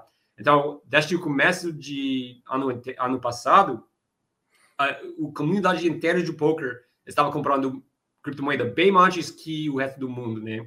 Então, todos esses fish no jogo que não tinha muito dinheiro, eles come, começavam a comprar Bitcoin, Bitcoin lá, Bitcoin lá, receber Bitcoin para jogar nesses sites privados, pagar com Bitcoin quando perderam, coisas assim. Então, eu não vou dizer que a gente são o razão, a gente não tem nada a ver com por que subiu tanto o Bitcoin, mas a gente, mais que qualquer outra uh, qualquer outra comunidade no mundo quase uh, tinha exposição a, a essa, essa, essa explosão do cripto. Uh, as duas vezes que aconteceu, sabe? A primeira vez que aconteceu, isso foi o, o Poker Master, né? E a segunda vez é, é, agora isso, né? E o momento que caiu o mercado, o Poker Master morreu, literalmente morreu junto com o Bitcoin. Bitcoin caiu bastante e não existia mais jogo no Poker Master. Voltou todo para os sites regu, regu, regularizados e o jogo era quase morto. 2008, 2009, uh, 2018, 2019, os jogos eram muito ruins no, nos sites, né? Não tinha muito jogo bom. Não tinha torneio grande, sabe? O, o, o sabe? Vê, vê lá no PokerStars 2008, 2018, 2019 eles quase removeram o Sunday Million, né? Eles tinham que terminar todos os torneios. Hoje em dia, hoje em dia, cada site, cada dia tem um torneio de mil, dois mil, cinco mil. Isso não tem nada que ver com poker. É, é puro criptomoeda. Sabe, isso é inacreditável se você for ver o ecossistema de poker faz três anos. Uh, não existia nada disso. É, é, sabe, é muito bizarro. Uh, como tem explodido o poker, mas é, é tudo tudo criptomoeda. Não tem nada a ver com outra coisa, não acho. Ah, e quando for cair a criptomoeda, vai, vai, vai quebrar o jogo. Mas isso não significa que não vai ter mais jogo, simplesmente que o high stakes vai quebrar. E quando quebra o high stakes, os jogadores como eu, que só quer jogar high stakes, tem que achar alguma maneira de jogar. Então a gente vai começar baixando, baixando, baixando. Acho que tem fish e isso pode ser até 2, 4 dólares, 3, 3 dólares. Então, esses jogos vão ser muito ruins. Mas hoje em dia, todos temos dinheiro de cripto, todos estamos ganhando no jogo, o jogo é muito bom. Então, para mim, jogando 25, 50 dólares, jogando 50, 100 dólares, não é difícil. Tem muito jogo bom lá, porque tem fish que tinha exposição à criptomoeda, então o jogo está vivo. Mas, sim, se, se, o, se o Bitcoin for para 15k, eu, eu acho que quase não vai existir jogo bom acima de 1, 2 dólares. Interessante. O Ribamar perguntou: como. A pergunta para o Shane: como acha que deve ser o estudo de um player? Como que você acha que um jogador deve estudar e quantas horas por dia ou por semana? Como que você acha que um jogador tem que estudar para aprender o jogo, Shane? Tá, então, como jogador, é, eu vou dizer que eu nunca estudava. Não vou dizer que nunca, mas é, eu provavelmente estudava menos que uma hora por mês, acho que antes de formar o time. Um, é, era um pouco de preguiça. É, eu aprendi o poker jogando, primariamente. Eu tinha um backer que me ensinou algumas coisas, mas não era tanto estudo. Ele simplesmente sentava lá atrás de mim, ou deixava que eu sentava atrás dele, e a gente conversava sobre o jogo, né? Então, tem várias formas de estudar. Eu acho que hoje em dia, a melhor forma de estudar seria simplesmente usar algum tipo de HUD que pode gravar seus mouse e sentar com alguém que saiba mais que você sobre o jogo e conversar sobre cada spot, estudar sobre cada spot. Tem muito calculador que você pode usar, muito programa que você pode usar para analisar seu jogo. Um, quanto você deve estudar, sei lá, depende daquela pessoa. Às vezes, sabe, cada pessoa aprende de, de outra forma, de forma diferente. Uh, desculpa quando eu comecei dando coach, é, eu não gosto muito de dar coach. Eu não gostava, nem gostava de dar coach, falar a verdade. Eu era um coach, eu acho que no começo eu era um coach muito ruim. Uh, não, eu não quero dizer que eu não consegui, que eu não consigo ensinar, só que eu não tinha muita paciência. Então, eu ficava muito chateado quando as pessoas não entenderam o que estava dizendo. Então, demorou bastante para mim. Eu, na verdade, eu tinha que falar com um mental game coach sobre isso, porque eu estava ficando muito chateado, cara. Eu estava com muito estresse porque eu ensinava alguma coisa e eu vi semana seguinte que as pessoas faziam os mesmos erros, não estava entendendo bem o que estava ensinando. E depois de algum tempo, é, eu, eu, me percebi, eu percebi que eh, não todas as pessoas vão aprender da mesma forma que eu, não todas as pessoas vão desenvolver da mesma como, forma que eu. Então, tenho que aceitar que cada pessoa aprende na sua maneira, né?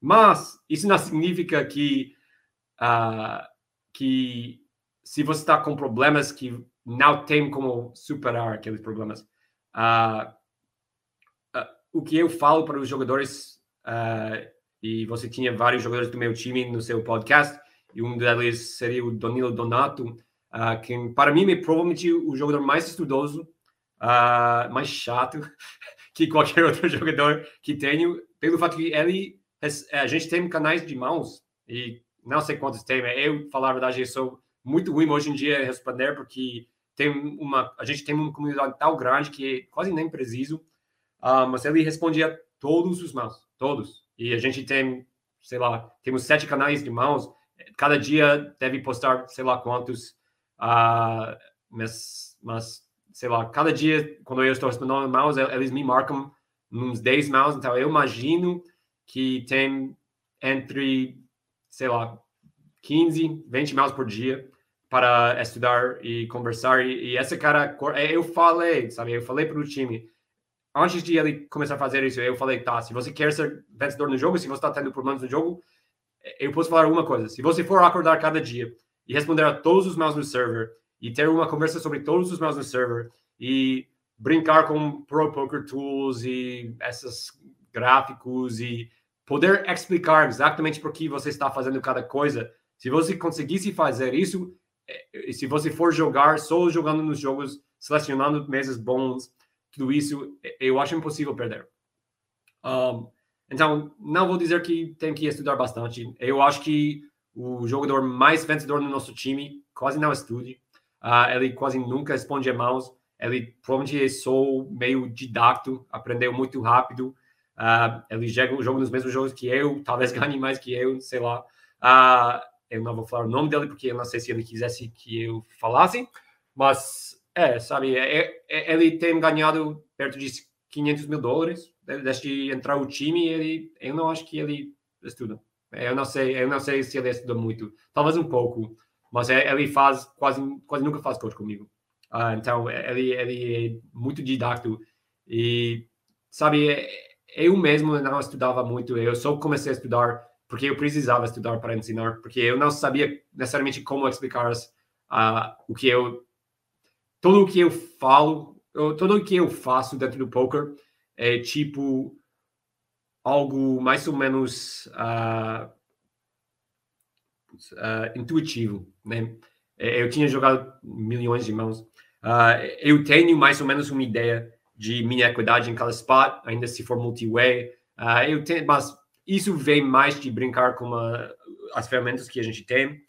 Uh, mas hoje em dia, é, é, literalmente, eu posso adivinhar entre 1 e 2% o que vai falar o solver em cada spot. Uh, então, isso é mais ou menos intuitivo. Não solver, digamos, o, o Pro Poker Tools, quando a gente está fazendo algum tipo de solve de algum uh, problema, de, um problema, eu, eu, geralmente posso, adivinhar quase, quase 1 ou 2% uh, a resposta que vai dar. Mas isso vem só de intuição, basicamente. É, é, mas, é, obviamente, brincando com uma ferramenta bastante vai ajudar nisso.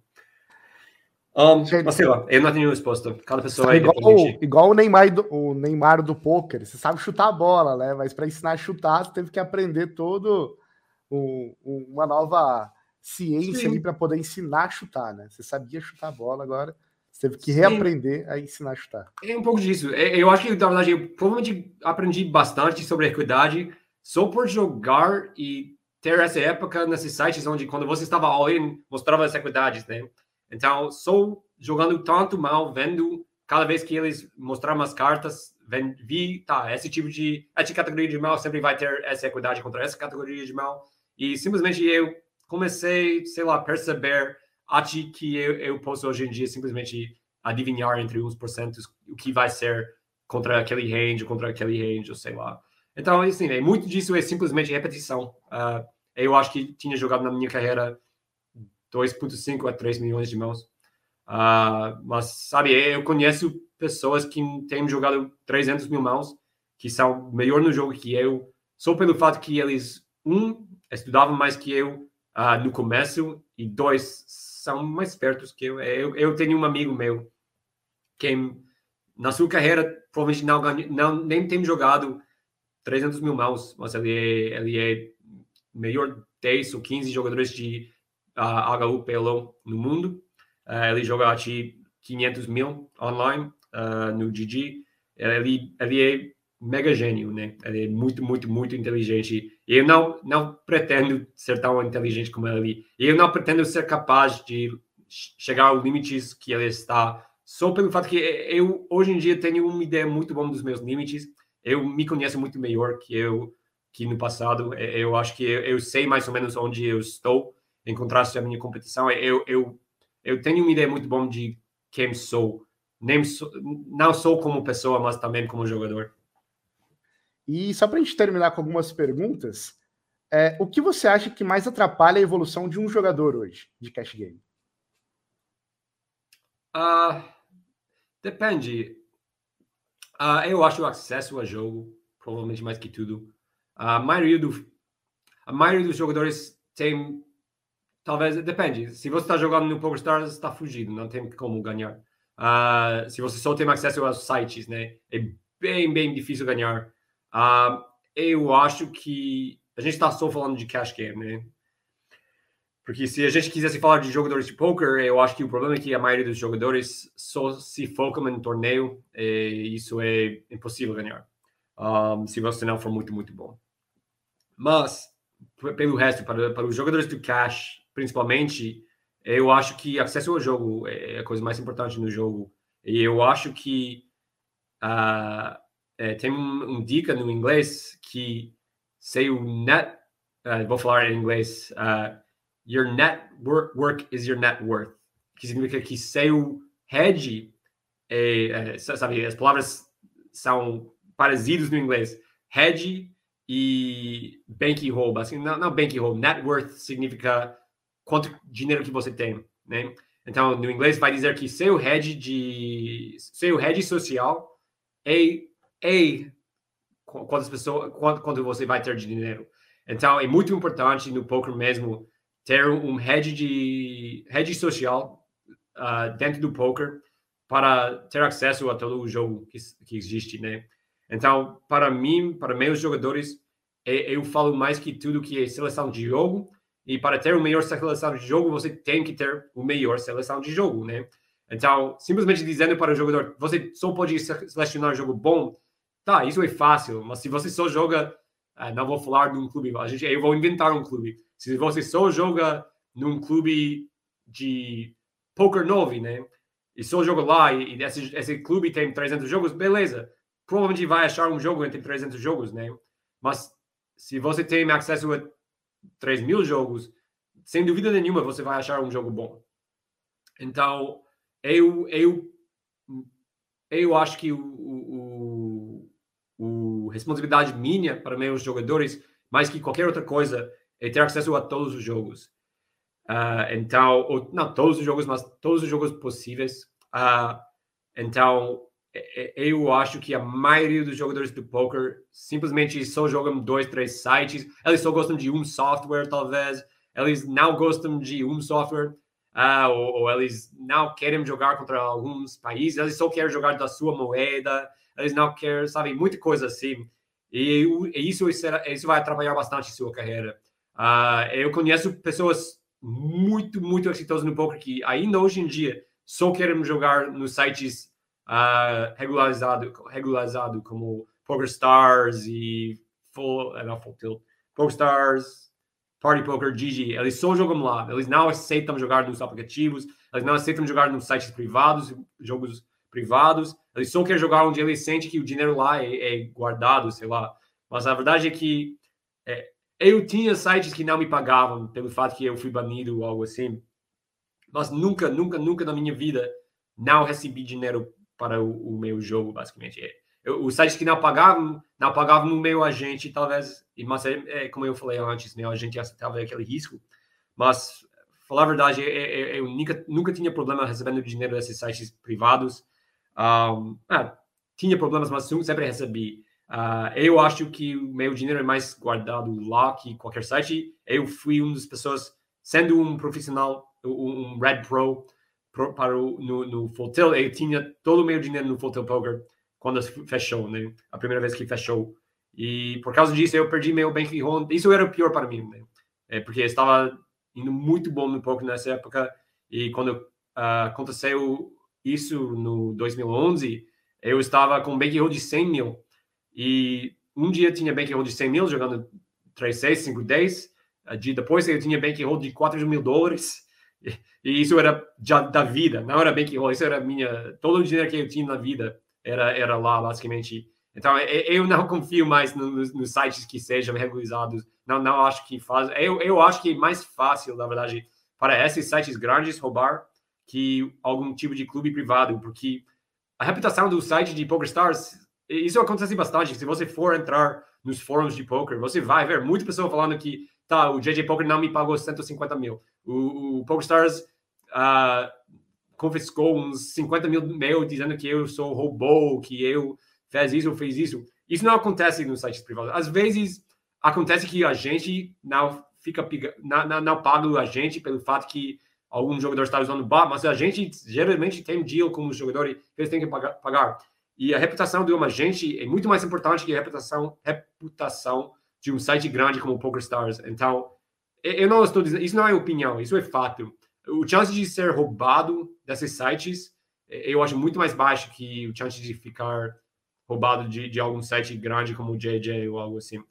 Eu não vou dizer que nunca acontece. Alguns anos atrás, existia um site uh, Turquia, uh, era um head que se chamava Magnet, eu, eu não lembro, uh, sei lá, não lembro o head, de head, mas uh, é, eles não pagavam para eu e alguns amigos na área de 100 mil dólares. Isso era a única vez na minha vida que não recebi dinheiro de algum site, além do, do Full Poker, que eventualmente pagou.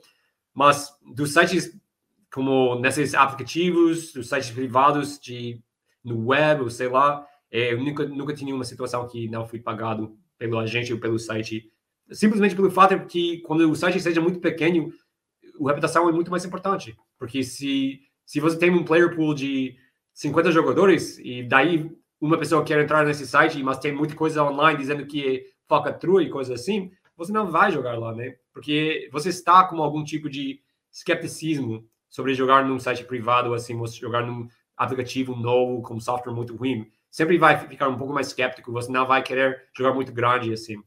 Uh, mas sei lá, uh, eu, para responder a sua pergunta, uh, o mais importante é ter um head grande, se você for jogador de cash. Pegando uma pergunta aqui do nosso chat, Shane, para a gente ir terminando. É, o Edivar, Shane, você acha que os melhores jogadores de Pelo 5 estão em qual limite? Porque vejo jogos de 50 a 100 na Suprema com jogadores horríveis. E já na 5-10 percebo mesas com 4 ou 5 regs. É, isso, é, isso é só uma coisa de socioeconômica, socioeconômica, né? Os jogos de 50 a 100, a maioria dos jogadores lá não vai ser brasileiro. Uh, e vai ser fish, que quer experimentar outro site, né?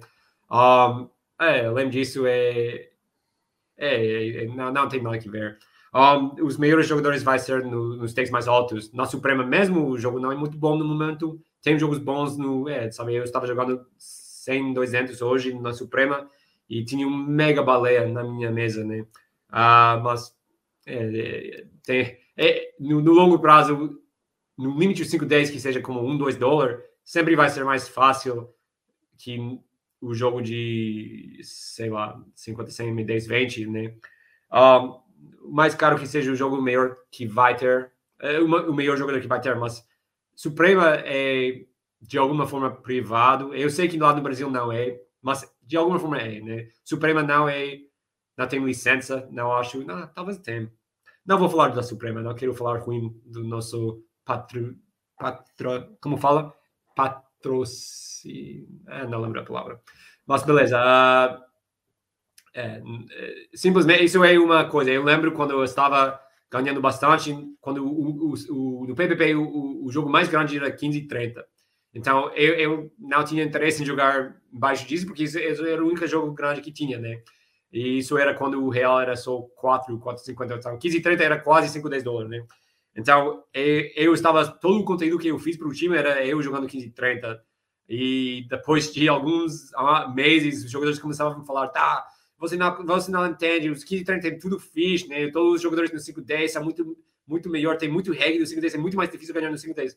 E daí eu finalmente eu fiz, acho que era esse ano, no começo desse ano eu falei, tá bom, você quer, quer dizer que é mais difícil ganhar no 1, 2 que no 15 e 30? Beleza. Uh, eu, vou mostrar para vocês que, que eu consigo ganhar qualquer limite aplicando a mesma estratégia que estou usando no 15 e 30. Então eu fiz um desafio, quantos miles vai demorar para eu ganhar 100 buy-ins, 20 buy-ins em cada limite. E eu ganhei no 1, 2 com é, win rate de, acho que era 45 BB cada 100, no, no 2, 4 era 25 BB, 3, 6, 25 BB, 5, 10, 50 BB, era a mesma coisa, né? Ficha em cada nível. Ah, o 5, 10 está cheio de reggae lá no Brasil porque os brasileiros demoram um pouco para chegar, para ter um bankroll para jogar 50 100, né? Ah, e a outra, então, eu não sei exatamente porque tem todos os fichas no 50 100, mas deve ser, é, deve ser algo que ver com a situação socioeconômica lá, uh, que as caras que têm muito dinheiro uh, disponível para jogar, os fish, digamos, que tem esse dinheiro disponível para jogar, vai jogar o limite mais grande que existe, né? Uh, então, isso é normal. Eu acho que vai haver alguns dos piores jogadores que existem nos stakes mais altos, simplesmente pelo fato que um fish não entende como uh, ser gerente de bankroll e quando eles têm dinheiro, eles simplesmente querem ganhar o mais possível, então eles vão jogar os stakes mais altos. Mas mesmo assim, vai ter dois fish, mega fish no, no dois, 100 200, mas os três regs lá vai ser os melhores três regs que existem provavelmente no site, né? Sensacional, Shane. E, Shane, hoje faz um jabazinho aí. Como que faz para entrar no Five hoje? Onde que as pessoas te encontram nas redes sociais? Como que é o processo seletivo? É, eu, eu, eu não sei. Eu, eu acho você já tem. Eu, eu sempre falo errado uh, o nosso uh, Instagram. Uh, a gente tem Instagram, a gente tem Facebook. você pode postar no seu link. Eu não lembro como escrever. sempre esqueço porque tem várias pessoas que copiam nosso nome e, usam, e escrevem de outra forma. Eu acho que é pelo Five como cinco time, mas eu não eu tenho dúvida disso. Você, você quem sabe. Está lá no, no link. Não, não sei. Inscreve lá. Não escreve lá, mas se você for para a nossa página de Facebook, Instagram, vai ter maneira de contactar a gente para entrar no time.